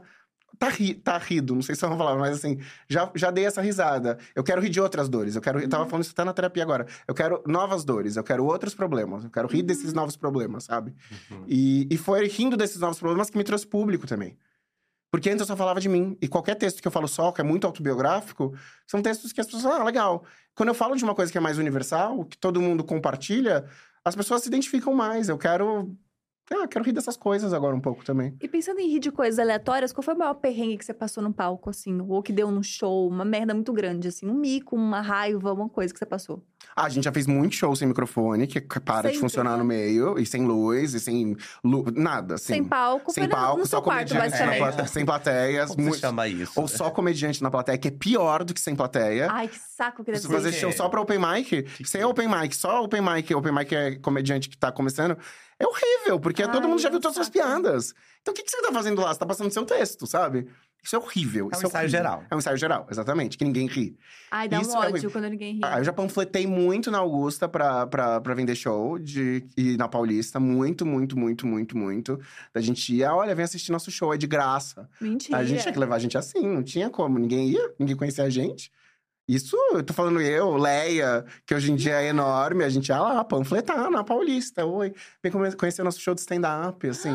Muito, muito, gente, muito. olha que vidinha insalubre do stand-upper, né? Mas, mas, é o que- mas aí foi o que a gente criou com senso de comunidade. E hoje em dia todo mundo se apoia, entendeu? E, e a Leia fazer uma collab me ajuda, porque a Leia é enorme, eu sou minúsculo. A Leia fazer isso comigo me ajuda, me traz público. A gente também é por conta dessas coisas. Também foi por conta de todo esse perrengue que a gente passou. E ela agora na Europa fazendo show. chiquérrima, é. Nossa, E hoje em dia você não precisa mais panfletar, inclusive tem pessoas no chat mandando perguntas. O Anderson Lira perguntou se o Rio de Janeiro está na sua agenda para esse ano. Tá, então, era, era, hoje era pra. A arte do meu solo tá pronto. Meu solo vai estrear agora, dia 18 de agosto, no Clube do Minhoca. Eu tô muito feliz. Queremos ingressos. Que vocês estão super convidados, pelo amor de Deus. De graça? Pelo amor de Deus, lógico, Ah, né? tá, tá. agora, né? Depois desse, dessa, dessa, desse checkmate aqui na Ao teoria. vivo, lógico. Não, lógico. Depois perguntaram ao vivo, né, Vitor? Ah, só que me faltava ter que ficar dando dinheiro pra stand-up. Né? Ah, isso, ficar dando dinheiro pra, pra, essa, pra essa galera reaça, né? Ah, pelo amor de Deus. E vai, vai estrear, meu solo dia 18 de agosto Como no chama? Clube do Minhoca. Chama Fernando Pedrosa, Chaveca Plateia e Bebe Vinho. Amei! Né? Bem explicativo. Quando você falou isso, eu não, não entendi que era o nome. Não, é eu o entendi nome. que era o É. contexto, não é o nome. Eu adoro que tem pessoas que fazem solo com, tipo, a nossa humanidade, não sei o quê. E eu, é, mas Fernando não. Pedrosa, chaveca, plateia Bebe vinho. e bebe vinho. É isso. Que eu E é literal. É literal, porque é um show que tem muita interação, vai ter texto. Se você. E tá assistindo e tá querendo ser é, chavecado pelo Fernando Pedrosa, já sabe, é só você chegar nesse, nesse solo e assistir lá da frente. Né? Nem precisa ir tão longe. Às vezes uma DM já. Já ajuda bastante. né? Já ajuda. E, dia, e no Rio, que eu tô muito feliz de falar isso, é que eu acho que o link vai sair hoje, provavelmente. No dia 8 de setembro, eu vou estar com meu solo no Rio. E eu tô muito, muito, muito feliz com isso. Nossa, fazer um solo Muito deve feliz. ser uma pira. Nossa, E, amiga, não tem nada pronto ainda. Mentira! Não, não vai pode ser daqui a um real. mês, Mas não. já tem o vinho e o chaveco. Não, eu sei exatamente o que ele vai fazer, mas ele só existe na minha cabeça. Ele não tem uma Não página acredito. assim que tá, que tá 100%. Você escreve mesmo seus Escrevo textos ou é bastante. tipo na sua cabeça? Eu faço as duas coisas porque eu interajo muito. Uhum. Mas eu. eu... E você é muito bom nisso, inclusive.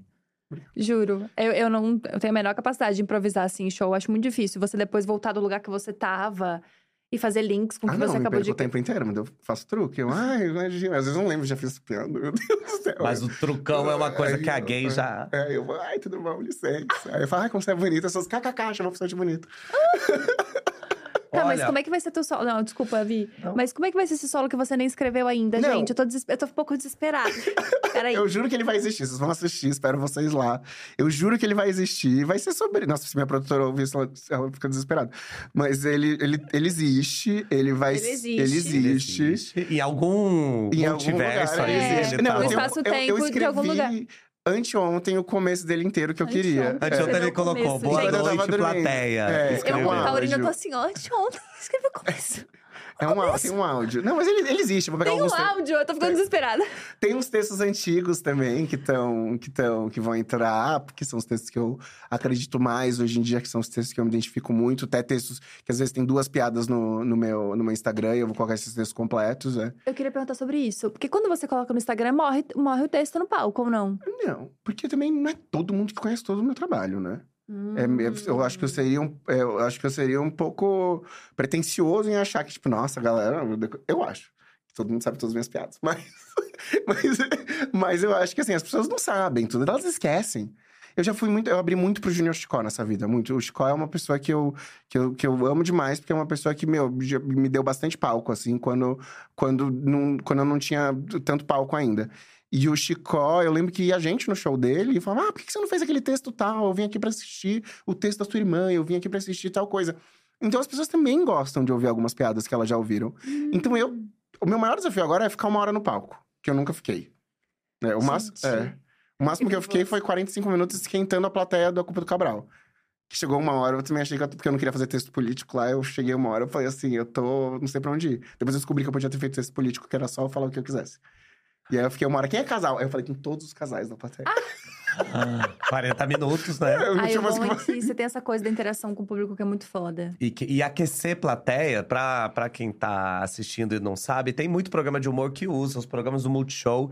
Eu acabei de gravar um e é exatamente assim. Antes da gente entrar, né? Antes dos humoristas entrarem e fazerem o trabalho deles, vem um outro humorista que vai chegar enquanto a gente tá se arrumando lá atrás, estamos terminando os, os ajustes, e esse humorista vai aque- literalmente aquecer a plateia no sentido do humor. Então, ele Entregar a tem. plateia lá no alto. Pra, pra que a plateia já chegue preparada para que a gente possa jogar a nossa, Uhum. nossa Pra piada. você não ter que quebrar aquele gelão assim, né? de, Exato. tipo, Só que eu o... imagino, eu queria que você falasse um pouco sobre isso, que eu imagino que deva ser um trabalho muito difícil. Insalubre. Eu amo. E você ama? Eu amo toda a oportunidade que eu tenho, porque a gente tem que fazer isso no show de stand-up também. Nos nossos shows, a gente faz isso, principalmente noite de elenco lá no Minhoca, que a gente tem. O Clube do Minhoca é um clube que tem no centro de São Paulo, que é quase minha segunda casa, Nunca assim. fui, sabia? Uma maravilha. Uma maravilha. Vai no. Quinta, é, na próxima quinta-feira vai ter meu show que chama Amanhã? Duncan. próximo- Não, Na outra. da semana que vem, dia 20. é, 20 sei lá. blaus. Vai ter meu show com o Daniel Duncan, que chama Duncan Pedrosa Até Que Tem Amigos, e vai ser com o Igor Guimarães e a Nini Magalhães. Esse show vai ser incrível, vocês também estão super convidados pra esse show. Ó, você tá prometendo muita coisa ao vivo, hein? É, não, vocês estão gente. super convidados. Eu- Eu eu- posso vender esses ingressos se eu, se eu não for ou não? Que isso? Não, eu- Ah, não, eu- a gente já. já Não, porque eu vou te colocar no banco dos comediantes, né? Que a gente tem um banco lá. Eu Banco colo- dos A comediantes. gente tem, porque a gente assiste algumas vezes o show, a gente quer assistir. Então, no Clube do Minhoca tem um banco, que é o banco dos comediantes. E pra que que serve esse banco? Pra gente ficar sentado quando a gente quer assistir o show. Ou Mas- quando vem amigo comediante. no banco dos Você é óbvio, você é comediante? Mas será que é. Vamos junto? Gente, Fernando Pedrosa, eu vou ver que eu sou comediante. Mas não Você vai. é comediante. Quero esse corte. Mas ninguém vai dar o microfone e falar pra gente. Não, não, não, não. não. Mas é capaz de tu pegar, né, Vitor? Que também não, não Então, pode ver um palco, né? Não tenho coragem. Uma vez, a única vez que eu tentei fazer isso, isso faz, tipo, sei lá, 15 anos. Eu era um- uma, camponesa. E aí, eu tinha uns amigos que tinham um. Eles estavam começando um grupo de, de stand-up. E aí, eles falaram: ah, a gente queria que alguém abrisse. É 2008. A gente queria que alguém abrisse. A gente acha que você vai ser um bom MC. Eu falei: lógico. E eu achei curioso, porque eu era mais engraçado que todos eles. mas é. A Mas, humildade, né? Que não, mas não é, porque assim, todo de dentro. mundo chegou e tava todo mundo muito nervoso, com as piadas prontas. E eu não tinha nada pronto, porque a minha única função era chegar e entreter pra jogar pra, pra alguém. Então eu só tinha que, que conversar com a plateia, eu achei isso muito engraçado. Aí alguém falou assim: ai, e por que você não faz de novo? Eu falei, nunca mais. Eu acho Odiou? difícil. Hã? Você odiou? Não, eu gostei, mas é que eu acho, eu acho muito difícil. Exaustivo. É, porque você tem o trabalho, né, da, da- do, de quem faz stand-up, MC, do MC. Do MC, mas de quem faz stand-up. Ah. Esse momento, ele é tão ao vivo, ele é tão ao vivo que ele depende de tanta coisa pra funcionar, que às vezes você vai num show do mesmo cara e um show funciona com as mesmas piadas Uhum. e o outro, Água total. Água é quando nenhuma piada entra. Água total. a assim. água é, não É. funcionou. Ih, deu água. Ninguém deu risada. Tem alguma justificativa que eu não lembro qual é. E agora você, com o seu solo, também vai. é, Na água. Aqui. vai... Alguém vai abrir? Vai abrir o Ítalo Costa. E você, se quiser. o convite está sendo feito ao Feito. vivo. Caiu ao, vi Caiu ao vivo. Vamos lá, amiga, eu te acompanho. Amiga, eu não tenho essa coragem. Mas você tá convidada pra fazer quando você quiser lá na nossa Tá Noite bom. no Minhoca. Quando você quiser. Tá no. Duncan e Pedrosa, só se aparecer que você. Nossa, o Deco Machado também me chamou pra abrir o dele, eu arreguei. Não tive coragem, você acredita? Mas tá tudo bem, a gente arrega às vezes. Não, tá é tudo só. bem. Eu tá acho tudo que bem. eu... É, eu acho, mas é que eu, Eu acho que isso também é uma coisa muito importante. Tem que ter muita coragem pra fazer humor. Tem que ter muita coragem, porque é, você tá completamente exposto. E, inclusive, eu acho muito burro o humorista que acha que expor a plateia é uma maneira de não se expor. E eu falo, não. Porque, inclusive, quando você, quanto mais você se expõe, mais você pode expor a plateia, né? Isso é uma Sim, coisa é por isso que o meu começo de texto é muito bem. Como eu interajo muito, meu, eu, tenho, eu, eu, eu tô abrindo com uma piada nova, que nem é uma piada, é uma gagzinha, assim. E eu, eu, eu entro, eu, eu, eu escuto as palmas, fico puto e falo, nossa, que palmas michurucas que vocês estão me dando. Eu não aceito. Aí eu saio, me chamo de novo e a galera começa a bater uma palma mais alta e eu entro, tipo. Ai, gente, para, que vergonha. Porque na hora já, eu já estabeleci, tipo, eu tô rindo com vocês. tá? É tudo Aham. deboche aqui. É, é, é- não é sério. Não é pra ser sério. Uhum. É, pode ser sério a comédia, mas não precisa ser. E no meu caso, eu não quero que ela seja séria. Eu quero que ela Nossa. seja groselinha. Eu quero que seja, tipo, hoje a gente vai sair de casa e a gente vai se divertir. Eu amo minhas piadas políticas, eu faço bastante texto político, eu tenho o lugar deles, eles sempre estão nos shows, mas no geral é, é o equilíbrio também de, tipo. Ai, deixa eu fazer uma piada. Deixa eu fazer uma piada sexual com o seu trabalho, sabe? Ai. Nossa, você é tatuador, sabe? Tipo, porque é gostoso, é divertido. O que, que você falou que você queria Ai, eu tatuar? Era o nome, né? Ricardo. Ricardo. Eu- Isso foi total de. de, de, de- Isso foi genial. Assim, eu tava no palco e ele tava ele e o irmão super tatuados. E eu- Gatíssimos, provavelmente. gatíssimos. Você tem uma coisa com tatuagem, né? Eu tenho coisa com tatuagem na testa, assim. Uma vez eu dei um match no, no, no Tinder com um cara que tinha uma, uma tatuagem enorme aqui, eu não sabia o que mandar. Foi, e eu, né, ai meu Deus, fingi que eu sou descolado também. Eu, Aí eu pensando nas mensagens, assim, aí eu, Babu, Babu Carreira. Outra, um beijo, querida. Outra amiga comentou, a gente falei, Babu, eu não sei o que eu faço. O que, que eu mando? A gente começou a pensar, vamos mandar uma mensagem super legal. Ele me bloqueou enquanto eu tava pensando na mensagem, juro Mentira! por Deus. Fiquei muito chateado. Por quê? Ai, não sei, ele não- se arrependeu do match. Ah, não. Ó, estão perguntando aqui no chat também, a Damares. Quê? Peraí, calma aí. Mas tem um circunflexo, pode ser Damares. Gostei. Damares, vou chamá-la assim. Ela perguntou se você tem agenda de shows para Santa Catarina. Ainda não. Mas tudo no segundo semestre. Eu já. tô- no segundo semestre eu vou viajar. Você sabe que a gente já tá no segundo semestre. Então, mas começou agora, eu tenho agenda Ah. no Rio, já. Ih. é, eu tenho agenda no Rio, eu tenho show de, no- eu tenho show em Osasco, tudo bem que aqui do lado, mas eu tenho show em Osasco nesse final de semana, no dia 22, no Oscar Comedy Club. Esse show, é, espero todo mundo lá. Eu tenho show em Sorocaba, dia 3 de agosto, também tá tudo no meu Instagram. E eu tô com muitos planos de ir pra, exatamente pra lá. Eu quero, eu quero fazer. Ah, eu quero, fazer- eu quero viajar o tempo inteiro, né? Mas a gente precisa ver se tem público ainda. Eu fico inseguro, né? Não sei. Vou chegar lá e vou fazer show pra quatro pessoas. Quando você for pra Santa Catarina, marca com a Gabi, que ela é de lá, ela pode levar um público. Não, santo de casa não faz milagre, amor. Não faz milagre. Tem a menor condição. Menor. E perguntaram também de Campinas. Ai, Fer- Campinas tá mais perto ainda. De todos é Campinas. É o mais, mais perto de todos. E vai eu só rolar? não tenho data Não tem agora, data. mas vai rolar. É, não tenho data ainda, mas é o que eu sei. Que dizem que o público gay de Campinas é grande também. E, ah, o Mai Constantini falou que você deveria ter um solo. Para! Eu tenho total de 10 minutos, amiga, de texto. Vai demorar aí mais você tem uns mais 50. que ele, tem pronto do solo dele. Nada. é. Eu acho que é isso. Se juntar tudo aqui, a gente tem 12 Ai, minutos. Eu chego, no, eu chego no palco, chaveco com a plateia, eu chego em casa e falo, nossa, trabalhei pra cacete, não fiz nada.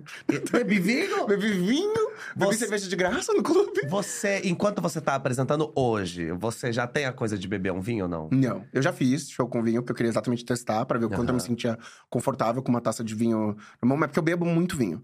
É uma coisa que eu gosto, assim. Então você não vai ficar tribêbado com uma taça também, né? Não, não, e amor, a gente passou dessa época já. E aí, É. infelizmente, inclusive, que a gente tem que gastar tanto dinheiro pra ficar bêbado hoje. É mesmo? Mas você não, não vive essa experiência, então, de, tipo, chegar em algum momento do, do, do show e você tá já… Não, eu nunca fiz show bêbado. Eu já fiz um show que eu tava transtornado, mas é que calhou de eu fazer um show que eu não tava no, nem no line-up, ele só. Ah, Ah, essa pergunta de perrengue, a gente fez um show numa república anarquista. Uma vez. Ai, foi a história que a Babu contou. É, ela é a assim. mesma, é. O Ai, que, que é uma é república já- anarquista?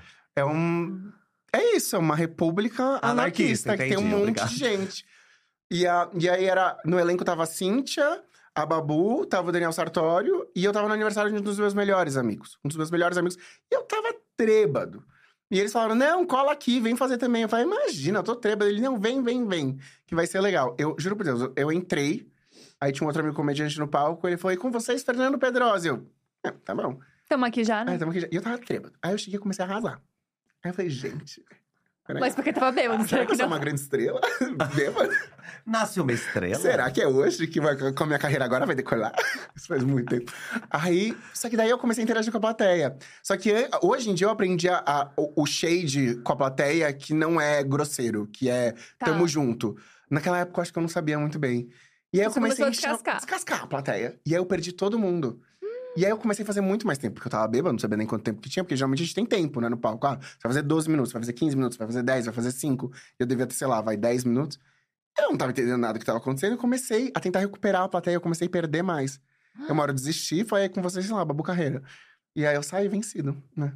Ficou uma meia hora bêbado, Bêbado. falando sozinho. Atacando todo mundo e fui pra casa. Ganhou e perdeu no mesmo show. É, foi, foi, foi, foi o high e o low no mesmo, no mesmo minuto. Foi assim, tá.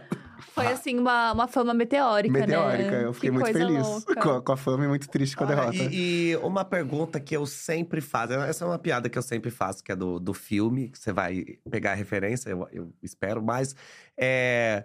Quem faz o palhaço rir? Ah, eu adoro isso. Outro dia eu tava, a, gente tava, a, gente, a gente pode falar. Ah, não, mas eu não ia falar uma coisa sexual. Outro dia Pode eu, eu e a Carol não, Delgado ontem. Quem mama o palhaço? Porque ninguém tá mamando.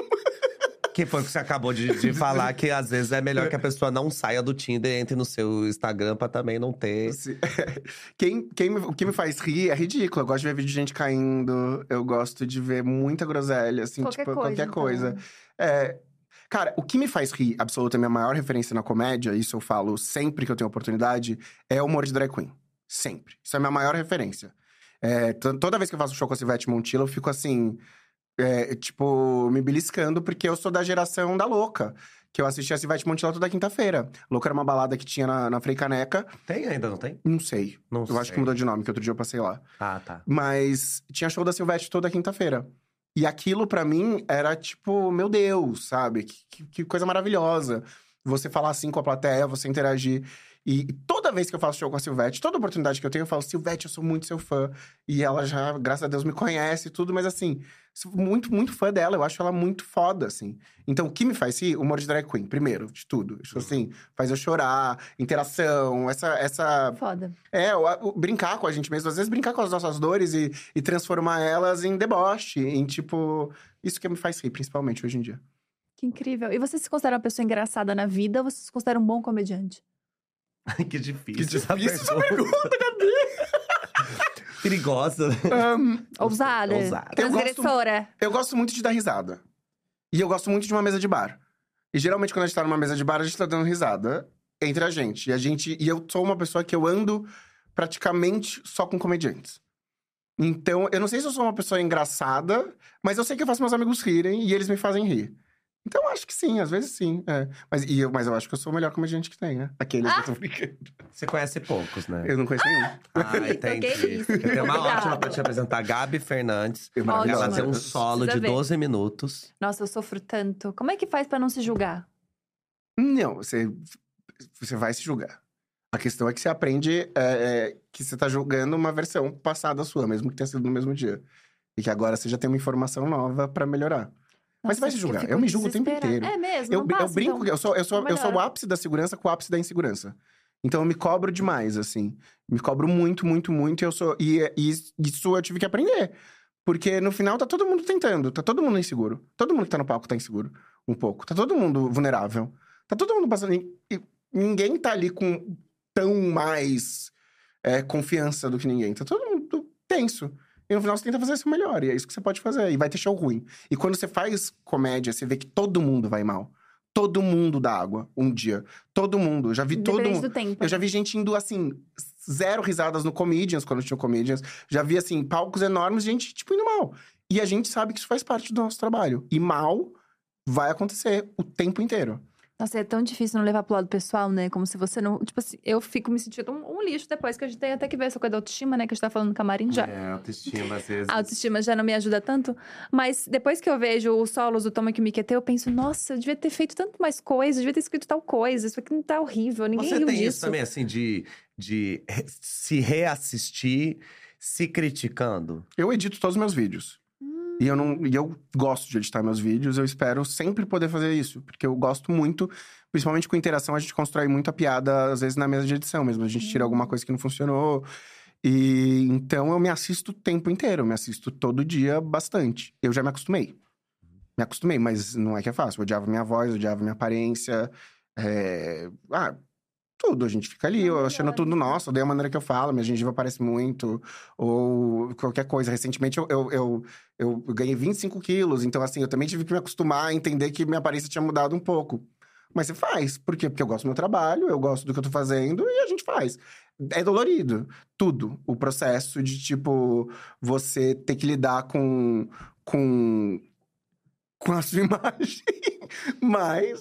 Até é, porque a sua imagem vai te acompanhar. mas ela vai me acompanhar. A gente tem que sempre. gostar no final, porque não é o que a gente tem. Nossa, e não dá pra explicar a sensação horrorosa que é quando você faz uma piada e as pessoas não riem. É horrível. É É humilhante. muito humilhante. É Não muito é? humilhante. É, mas hoje em dia eu tô numa de tipo, sério que vocês não deram risada disso? Aff. Ah, é? Ah, eu devia tacar Achei ótimo esse foda-se. É porque plateia muda, risada, você- humor é subjetivo. Tem gente que às vezes não vai pegar seu humor, não quer dizer que não é engraçado.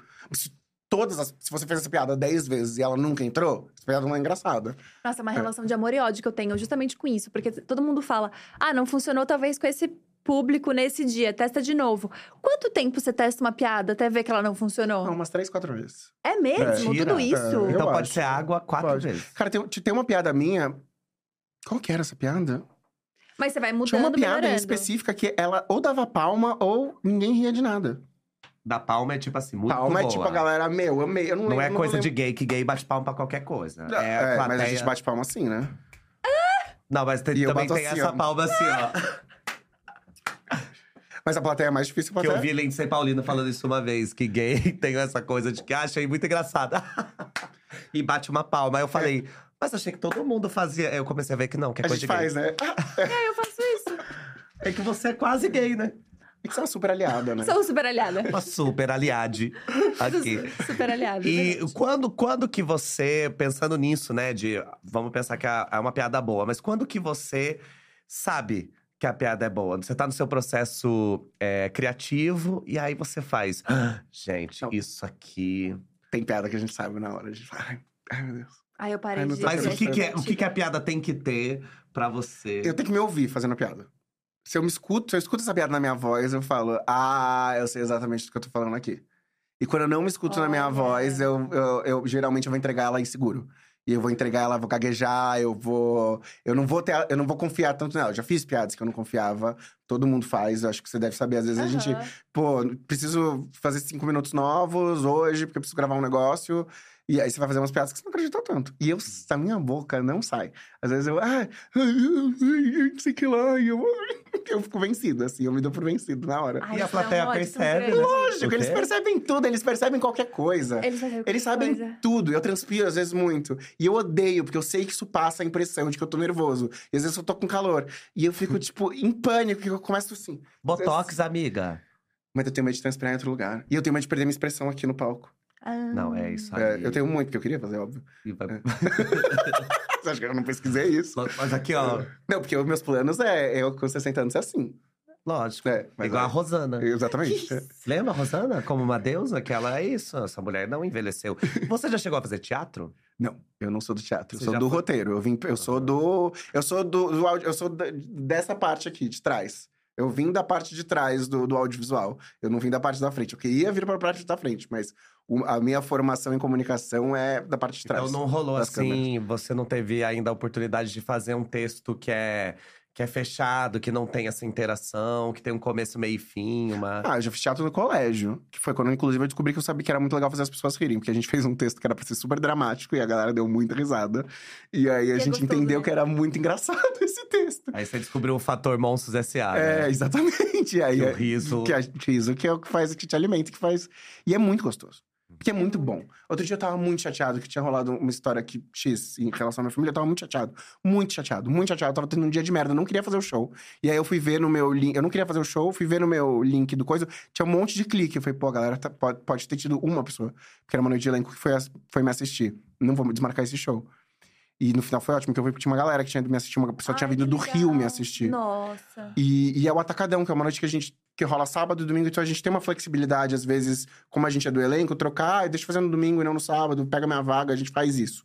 E eu vi que tinha uma galera, eu falei, não, eu vou fazer. Eu desmarquei, falei pro Sartori, Daniel Sartori, falei, faz. Liguei pra ele, falei, cara, desculpa, não tô muito bem hoje, mas vamos fazer. E eu tive um show ótimo. Eu fiz um show ótimo. E aí eu saí, fui encontrar meus amigos pra festa. Eu falei, ai, nossa, mudou, mudou total.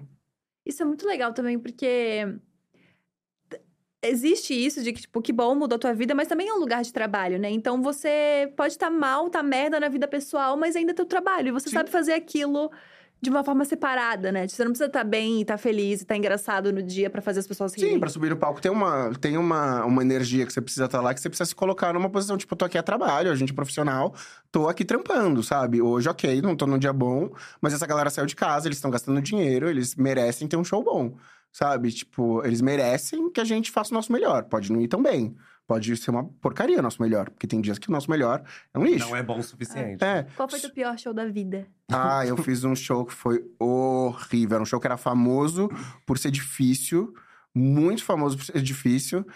E. Existe isso, é? Oi? Existe isso? Existe. Tem shows que a gente sabe que são difíceis. Às vezes é a configuração do local, o palco é muito alto, o palco é muito distante, a luz é diferente, o microfone, não sei o quê. Tem muito, tem muito é, serviço passando. Tem lugares que são difíceis, assim, e esse era um lugar muito difícil. Muito difícil.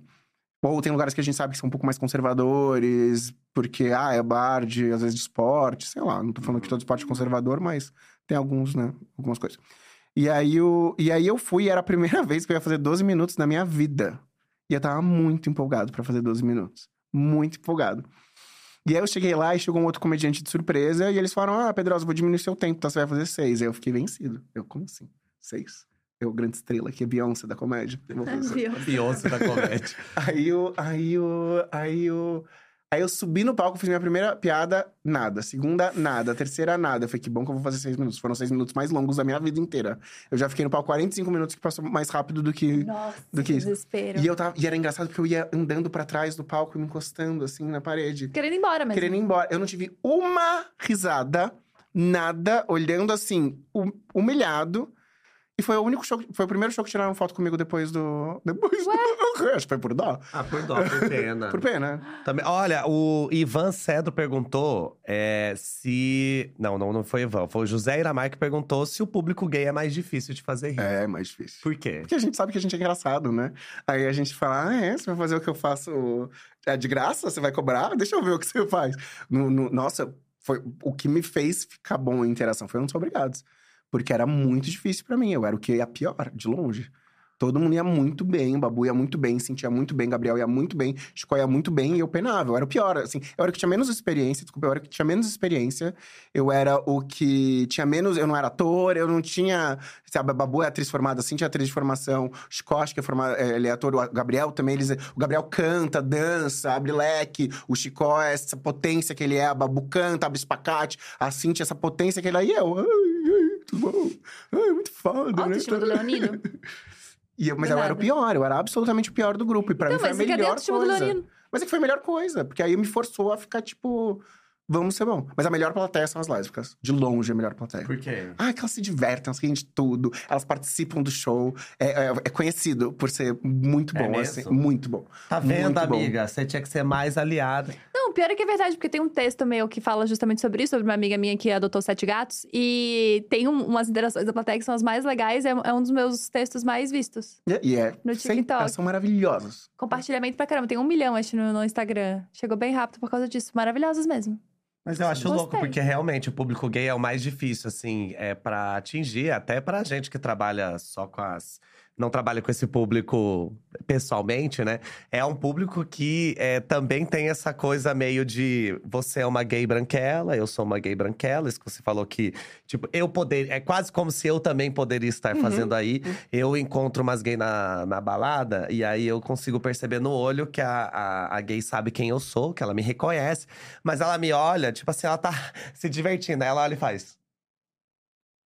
Isso, aí eu penso, gente, assim, não sou bolsominion, não estou fazendo mal pra ninguém. É, o que me conforta é saber que eu não humilhei ninguém, não, não tratei ninguém mal. Aí, e aí eu fico, gente, mas por quê? E realmente, né? É porque é um público. A gente é um pouco blasé. às É vezes. bitch, né? Ah, a gente é um pouco bitch, pelo menos. Eu, e eu acho que assim, a gente faz as pessoas rirem. Eu acho que a gente tem um. O, o gay, por, por defesa, cria mais senso de humor. Por defesa. Porque, ah, eles estão rindo de mim, deixa eu rir com eles. Por proteção mesmo. Uhum. Então todo mundo. Geralmente tem muito gay engraçado. E aí, ah, você tá me cobrando pra fazer o que eu faço de graça pros meus amigos, que eu tô fazendo aqui, e eu vou ter que te ouvir. Mas foi ótimo, porque foi graças a, a- a esse público também que eu acho que eu fiquei um pouco melhor. E hoje em dia eu tô vendo muito indo no meu show. Isso me deixa muito feliz, porque no começo eu acho que eles não me compravam tanto. né? A- a- a- os, os meus próprios não me compravam tanto, assim. Os Olha. seus. Os meus, que olha só. E agora vamos falar de relacionamento? Porque a gente já falou tanto de humor, a gente quer um kikiki. De, é, que às vezes é quer um um corte, que faz choquei. sucesso. Isso, um negócio pro choquei. Xuxa entendeu? Pro- Nave. Pro, Google. Xuxa Nave tem ainda? Vocês estão sei. superestimando o meu impacto. É, você tem muitos ex, ex-namorados? Ex... Você falou que você foi casado, né? Casado, eu tive ah, uns quatro ex-namorados. Quatro pra cinco, quatro e meio, assim. Todo mundo virou stand-up? Hum, Todo mundo. Porque eu, eu tive o que eu fui casa- casado, tem piada do meu casamento. Eu tive o, o drogado, tem piada do ex-drogado. eu tive o português, tem piada do português. E não tem piada de um, que era de Floripa. Não fez tanto impacto, desculpa. Não, Não fez tanto impacto? o ele- suficiente pra virar- Não foi tóxico? Não, porque geralmente quando é uma merda o relacionamento é que tem mais piada, Mas né? piada, é, foi muito curto também. Porque eu é. tenho uns 30 minutos falando sobre ser É. corna. Agradeço quem me Poxa deu chifre, vida. porque aí a Exato. virou, virou humor. E corno, Mas é isso mesmo. quem não é, um dia vai ser. Então a gente Isso. também Ou não se... olhou direito, ou não descobriu direito. Exato. Fica até essa pulguinha atrás da orelha de E vocês. você, nesses, eh, desses relacionamentos, um deles, já, já chegou a assistir você falando dele ou não? Agora na Eu internet, tinha relação muito boa com meu ex-marido. E aquele. É, não, porque ele não mora aqui, ele é gringo. Ah, tá. E a gente não tem se falado tanto. A última vez que a gente se falou foi quando o nosso cachorro faleceu. Clima péssimo. Ah. é. E aí o. Que ficava comigo. E aí o, o. Aí ele falou: Nossa, adorei, vi que você fez piada de ter sido casado comigo, blá blá blá. Dei muita risada. Fofo. Tô muito feliz. Porque ele também não, nem me conheceu como comediante de stand-up. A gente terminou antes de eu fazer stand-up. Aí o, o português, acho que deve ter assistido. O drogado, sei que assistiu, que me segue. É. E Mas eu ele assistiu e comentou, não? Não, mas é que eu fiz pra provocar mesmo. Porque esse cara, nossa, deu Foi com a minha cabeça tanto. Por quê? Ah, porque ele era muito bonito. Ah, por isso. Gente, bonito é um problema. A gente já passou por isso também. Eu sei que você Deu também. muito pouco. Eu andava de mão dada com ele. Eu falo assim, as pessoas devem achar que eu sou bilionário. Por quê? Porque não, fa- não, não, não, não era equivalente, assim. O cara era muito gato. Cadê o time Tipo- do Leonino? Não, eu me acho bonito. Porque eu tô falando que era assim, tipo... É tipo... Outro nível, Ou Cauã. era assim, um negócio que assim. E, eu, e, eu- e ele era muito gato. E ele era muito drogado também. E aí eu, esse, esse eu fiz pra. pra Famoso boy probleminha, né? Eu tenho o dedo péssimo. É. É? Que geralmente, quando É. o boy é muito bonito, não sei como é pra, pra os boy héteros, assim, né? Que tal. Mas é essa galera que eu quase não conheço. Mas os gays, geralmente, quando é tipo um boy muito bonito, muito padrão, muito aqueles que, tipo, todo mundo fala, meu Deus, que é. Geralmente vai te dar problema, né? Sim, sim. Ah, hétero não tem essa distinção, não. Tem bastante feio também que é tóxico. E não dá mais raiva? Ah, dá, né? Porque daí O foi feio um feio que te passou pra trás. Não é? Porque quando é um bonito que é tóxico, Você aí você faz. é- é- é- por outro lado, entendeu? Sempre tem assim, tipo, ah, na balança. O feio, o bonito tem um aval de ser tóxico, né? O feio você fala, pô, pra cima de Moá. Se ele pegar só esse corte, fudeu pros três aqui. Não, mas gente, mas é isso, já não basta ser feio, ainda vai ser feio e tóxico. Mas eu já descobri que a internet não tem problema com piada com feio. A gente ainda não, não criou o problema com calvo e nem com feio ainda. Mas hora porque- vai. é. Porque os feios, é- quem é feio ou quem se acha feio, não vai falar que se acha feio. Não. E falar, tipo, nossa, não faz piada sobre feio, me senti ofendido. Ninguém vai querer. É. Até porque a gente descobriu que só 3% dos homens se acham feios. Lembra que teve essa, Teve essa, essa tour, né? pesquisa? Faz 3% dos homens se acham feios. Eu falo que. Gente. Eu tive acesso a esses 3%, então. É, porque é isso, né, na minha vida. E o alguém, será que alguém tem medo de se relacionar com você, é, já pensando que se virar ex vai virar piada? Eu acho que tem as duas coisas, o medo e- A vontade. a vontade. Eu já fui num date que eu acho que o menino fez tudo pro date ser ruim, que Ai, ele queria virar mentira. texto, ele queria virar patrimônio cultural. E virou? Ele vira patrimônio Lógico que não. Aí eu falei, vai tomar no cu que isso vai. vai, vai, Mas por quê? O que, que foi de ruim? Ele, primeira pergunta que ele foi, ele falou: se, se o date for ruim, você vai fazer texto? Eu falei, ah, a gente já fez texto sobre date ruim, mas não, não é o caso, blá blá blá. Aí ele falou: Ah, tá bom. E aí ele, tipo, zero interesse, não olhava no meu olho. Você fazia uma pergunta, ele só respondia a pergunta, não perguntava nada de volta, que é a Querendo que o é a regra ruim. número um do date. Aí eu te pergunto uma coisa, você responde, e você me pergunta uma coisa de volta, e eu respondo, e a gente mantém O um- diálogo. o diálogo. E ele Senão não é um videocast. Hum, E ele também era muito bonito, esse menino. Ele era novinho também, ele devia ter, tipo, sei lá, 23 anos. Eu acho que ele tava só. Às vezes ele só era jovem mesmo. E eu acho Ou ele queria fazer um date ruim pra virar piada. Olha que o que eu acho, tristeza. eu tenho essa certeza absoluta. Mas ele não, não fez nada além disso, tipo, de. Ah, ele deu uns comentários. Ah, de não, eu odeio comédia. Ai, não sei o Nossa, quê. gente, é. que ódio. É, acabei de sair de um relacionamento, não sei o quanto. Tô, tipo, mas assim, quanto ele tava comigo lá, sabe? Isso não é muito curioso? Porque as pessoas falam isso como se isso não fosse seu trabalho. Imagina você sair pra, pra jantar com um engenheiro e falar, tipo, nossa, eu odeio engenharia. Pra mim, nenhum engenheiro presta. As pessoas acham normal falar isso com um comediante. Eles- e assim, e eles. Eu, eu falo que não gostar de stand-up é que nem se não gostar de música, se não gostar de comida. É um gênero. Não é uma coisa única. Se você falar, eu não gosto de um tipo de música, eu entendo. Beleza, você não gosta desse tipo de Se música. você não gostar de um tipo de stand-up, beleza também. Também. Agora, se você não gostar de música, eu falo, eita, alguma coisa tá errada com você, entendeu? Uhum. Então eu acho que. Eu acho que é- eles não entendem. Eu bloqueei esse menino com prazer. Depois me arrependi, porque ele era bem bonito. Então eu falei, acho que eu me precipitei um pouco. Ah, Eu acho- poderia pelo menos ter aproveitado, né? Ah, beija ele e depois. E daí eu humilho ele e falo, agora você tem motivo pra não gostar de stand-up. Exato. É engraçado que eu sou humorista, mas a piada é você. É. Você já falou isso pra alguém? Que horrível, Victor. Anota, gente. essa, meio piada- essa coisa é ótima. Você- eu Quando sou a pessoa humorista. começar a falar, ai, que você é humorista, não sei o que, eu falo, então, mas é que você é a piada. Eu sou só humorista. Que isso? Ah, eu, é, que eu, é que eu não sou, né? Eu não, não, não tenho esse Cruel. lugar. Uma vez, um, eu tava. Eu tava. Num, eu tava. Eu morava numa casa que a porta tava quebrada e ela não batia, né? O fecho era colado na porta e ela batia e voltava. E aí eu tava no meio do vai e vem com o menino, e aí ele começou a ficar muito desinteressado. E aí uma ele falou assim: é que eu tô muito atraído pelo seu corpo. Ele falou pra você. Falou assim na minha cara. Aí eu, tipo, ok, Fernando, lida com isso. A autoestima leonina entrou. Falei, ok, você vai fazer um momento Erin Brokovich agora e você vai ter seu momento.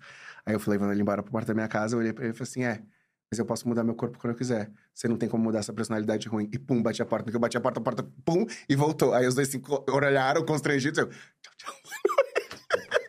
Gente, que constrangimento. Ai, que merda. Pelo amor de Deus, que constrangimento. E é Ai, louco, que porque na merda. cabeça leonina a cena tava linda, né? Que eu vou ser Erin Brockovich, vou bater e vou É, sair. Brokovich, eu amei essa Eu- no- É, eu amei também. Eu amei, vou filme. usar assim, Que perfeito. é ótimo, que ela dá esses fechos, né? fechos, no filme é. todo. E é, tem uma pergunta no, Ah, no desculpa. roteiro. Não, é que eu acho que é uma pergunta que é perigosa. Tum, Mas eu acho que ela é interessante. Todas as histórias que você conta foram vividas necessariamente por você? Eu acho que existe uma potencialização. O sentimento é real e às vezes a gente potencializa um sentimento. A graça As- tá, é. é, tá no exagero, né? É, eu tinha uma piada que eu nem faço mais hoje em dia, porque eu acho que ela envolve um assunto meio. meio mas era uma piada meio de, de, de um humor mais pesado. Que eu falava assim: é, ah, eu, é, eu lembro quando meu pai tava me ensinando a fazer a barba. E aí eu lembro que eu peguei a gilete da mão dele com a lâmina, eu escrevi Satanás no meu braço. Calma, essa piada eu realmente não faço mais, tá? Desculpa, gente. Aí, o, aí as pessoas olhavam assim e falaram: calma, gente, é uma história boa. Porque aí meu pai pegou a lâmina da minha mão e no começo do braço ele escreveu show. E aí ficou Show Satanás, que era uma música que tava na moda na época, então foi super bacana. Ela não é real, óbvio, nunca. não, não é real. Mas era de um sentimento de uma relação que pra mim não era ideal, entendeu? Então era um sentimento muito honesto. Mas óbvio que você usando uma péssima figura de linguagem, mas usando uma figura de Uma linguagem. metáfora. Uma metaforinha. Se é. Jesus usou uma metáfora, por que você não pode? Por isso que a gente faz psicanálise. Vitor só né? É piorando a situação. o que, que você falou? O Vitor só piorando a situação. Não, gente. eu- Pra gente encerrar, a gente tem um quadro que eu gosto muito, que é o Recomenda. Então, a gente vai fazer perguntas e você vai ter que se, é, né, falar coisas que você recomenda e possivelmente criar inimizades. Ótimo. Que bom.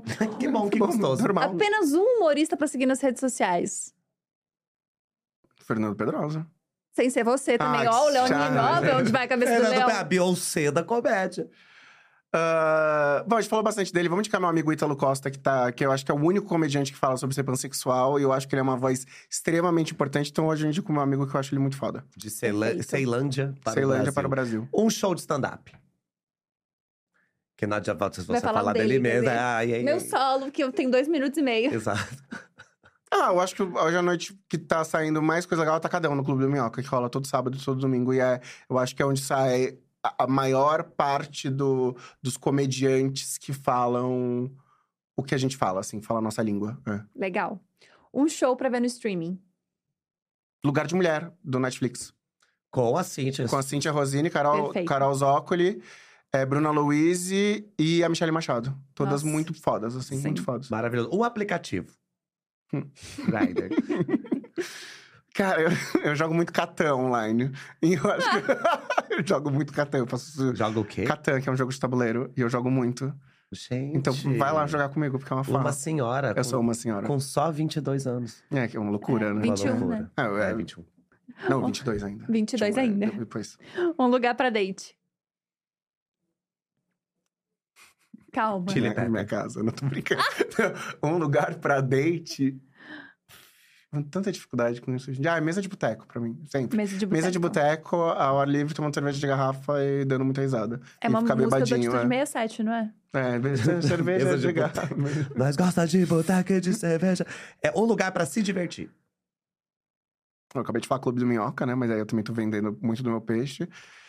Ah, um Tua lugar... casa, de novo. Que é, é, realmente, é... o- Minha cama, né? Minha cama. Um lugar pra se divertir. Ah, eu acho que hoje em dia Meu eu não me chuveiro. divirto, só fico frustrado. Não tô Pô, não, que isso. Um lugar pra se divertir. Ai, putz, vai pra Comedy Club, vai assistir comédia, de verdade. Eu peço isso encarecidamente. Ah, dá uma chance pra comédia, comédia tá muito legal. Muito legal mesmo. É, já não é mais como era, né? Não, não é. É muito, é uma porcentagem muito pequena. É uma pena que, eu- que são essas piadas, às vezes, que aparecem, mas não é isso mais, te prometo. Não todo lugar, mas. Te alguns. prometo. E por último, uma festa em São Paulo. Na tua casa de Que novo. você É. gosta. Ah, eu uma festa que eu vou muito, que é a Apocalipse Tropical. Que eu gosto muito. Que é uma Nossa, festa de comediante. paulista. Ah, uma festa de comediante. É, é uma festa da. Acho engraçado que comediante é isso, né? Tipo, gente- um cachorro em volta do próprio rabo. Que daí você vai É. ver. a- Todas as referências estão a ver com comediante, os amigos são comediantes. Aí não sei o quê. Acho que é por isso que quando é, são comediantes desinteressantes, não é o seu caso, mas quando são comediantes desinteressantes, eles acabam ficando ainda mais desinteressantes, porque eles acabam só vivendo com a galera Que é um desinteressante. perigo. Que é um perigo, o Léo Porque Lins senão tá a comédia fica muito autorreferente. E é muito perigoso isso. Nossa. Uma vez eu acho que o Igor Guimarães falou num, num, num- podcast, ele falou: "Pá, para de assistir um pouco comédia, vai assistir um filme de terror, vai assistir outra coisa, porque senão a gente só fala de comédia, a gente só quer. Eu não quero fazer humor pra comediante, eu quero fazer humor pra plateia. Uhum. E às vezes eu acho que tem alguns comediantes que falam, nossa, eu vou escrever uma piada agora super transgressora e todos os comediantes vão achar que eu escrevo muito foda, que eu consegui brincar com esse assunto tão polêmico. Porque dá pra se brincar com assuntos extremamente polêmicos, mas tem as maneiras de você fazer piada com isso. E, e eu acho que esse é o perigo da comédia, que ela fica muito autorreferente. Não vamos fazer a comédia ser autorreferente, vamos ela ser universal, que eu quero pra ela ser, entendeu? Perfeita. Quanto mais referência. Pra te encontrar nas redes sociais. É arroba o Fernando Pedrosa. Em qualquer uma das redes sociais é arroba o Fernando Pedrosa. E lá é onde a gente também encontra a agenda de shows. E aí vocês encontram minha agenda de show, como eu falei, esse sábado eu tô em Osasco, no Os Comedy. E esse show vai ser muito legal, eu e Daniel Duncan. No dia 3 de agosto eu tô em Sorocaba. E aí dia 18 de agosto estreia meu solo aqui. E dia 9 de setembro no Rio. Então Perfeito. espero vocês lá. Tá aí na tela o arroba. Muito obrigada, Ai, Fernanda. Eu sou muito fã. Eu sou fã Dos dois, inclusive. Ai, Ai, que que lindo. legal. E já sabe, se um dia você é, não puder apresentar o show, você pode só gravar e aí eu chego e te dublo. Não, fechado. Eu te mando algumas piadas e você. Não, é. não, não, não, mas daí eu não tenho a sua genialidade, então você vai precisar. Eu acho que é, você tem mais, fazer. amigo. Eu já vi seu conteúdo. Eu acho muito bom. Me siga, gente. Eu vou estar em Osasco no sábado, então, no Os Comedy. Ótimo, obrigado. Obrigado um você, grande gente. sucesso. É uma E vamos lembrar dos convites que ele prometeu ao vivo, né? Com certeza, quinta-feira que vem. Isso, e o solo dele que tem dois minutos e meio por enquanto, mas vai Que é ter você uma que vai hora. abrir, Tem né, uma o hora, solo você vai dele. abrir, vai fazer Eu 10 vou seus 10 abrir- minutos. Não, eu vou é. abrir a porta mesmo, eu vou estar lá na, na frente. E- pra mas é a porta igual a sua, que vai bater e vai voltar. Até eu fazer E tchau, a Gabi vai estar Paulo. assim, ó. Hum, O que, que aconteceu, gente? Obrigada demais, Obrigado viu? a vocês, gente. Vocês são maravilhosos. Obrigada, Vi. Sempre um Ai. prazer inenarrável. Obrigado, Gabi. O prazer é todo. Ai, que mão quentinha. Cara. Achei que ia estar fria. Não... sei. Ah. Caraca, de Obrigado, viu? Obrigado você que acompanhou a gente até agora. É, e amanhã tem mais. Com quem? Amanhã teremos Lidiane, vamos fazer fofoca sobre a corrida das blogueiras. Será que a gente vai ter uns spoilers? Será que a gente vai ter informações privilegiadas? Só amanhã pra Será? saber, meio-dia. Beijo grande, gente. Valeu. Tchau.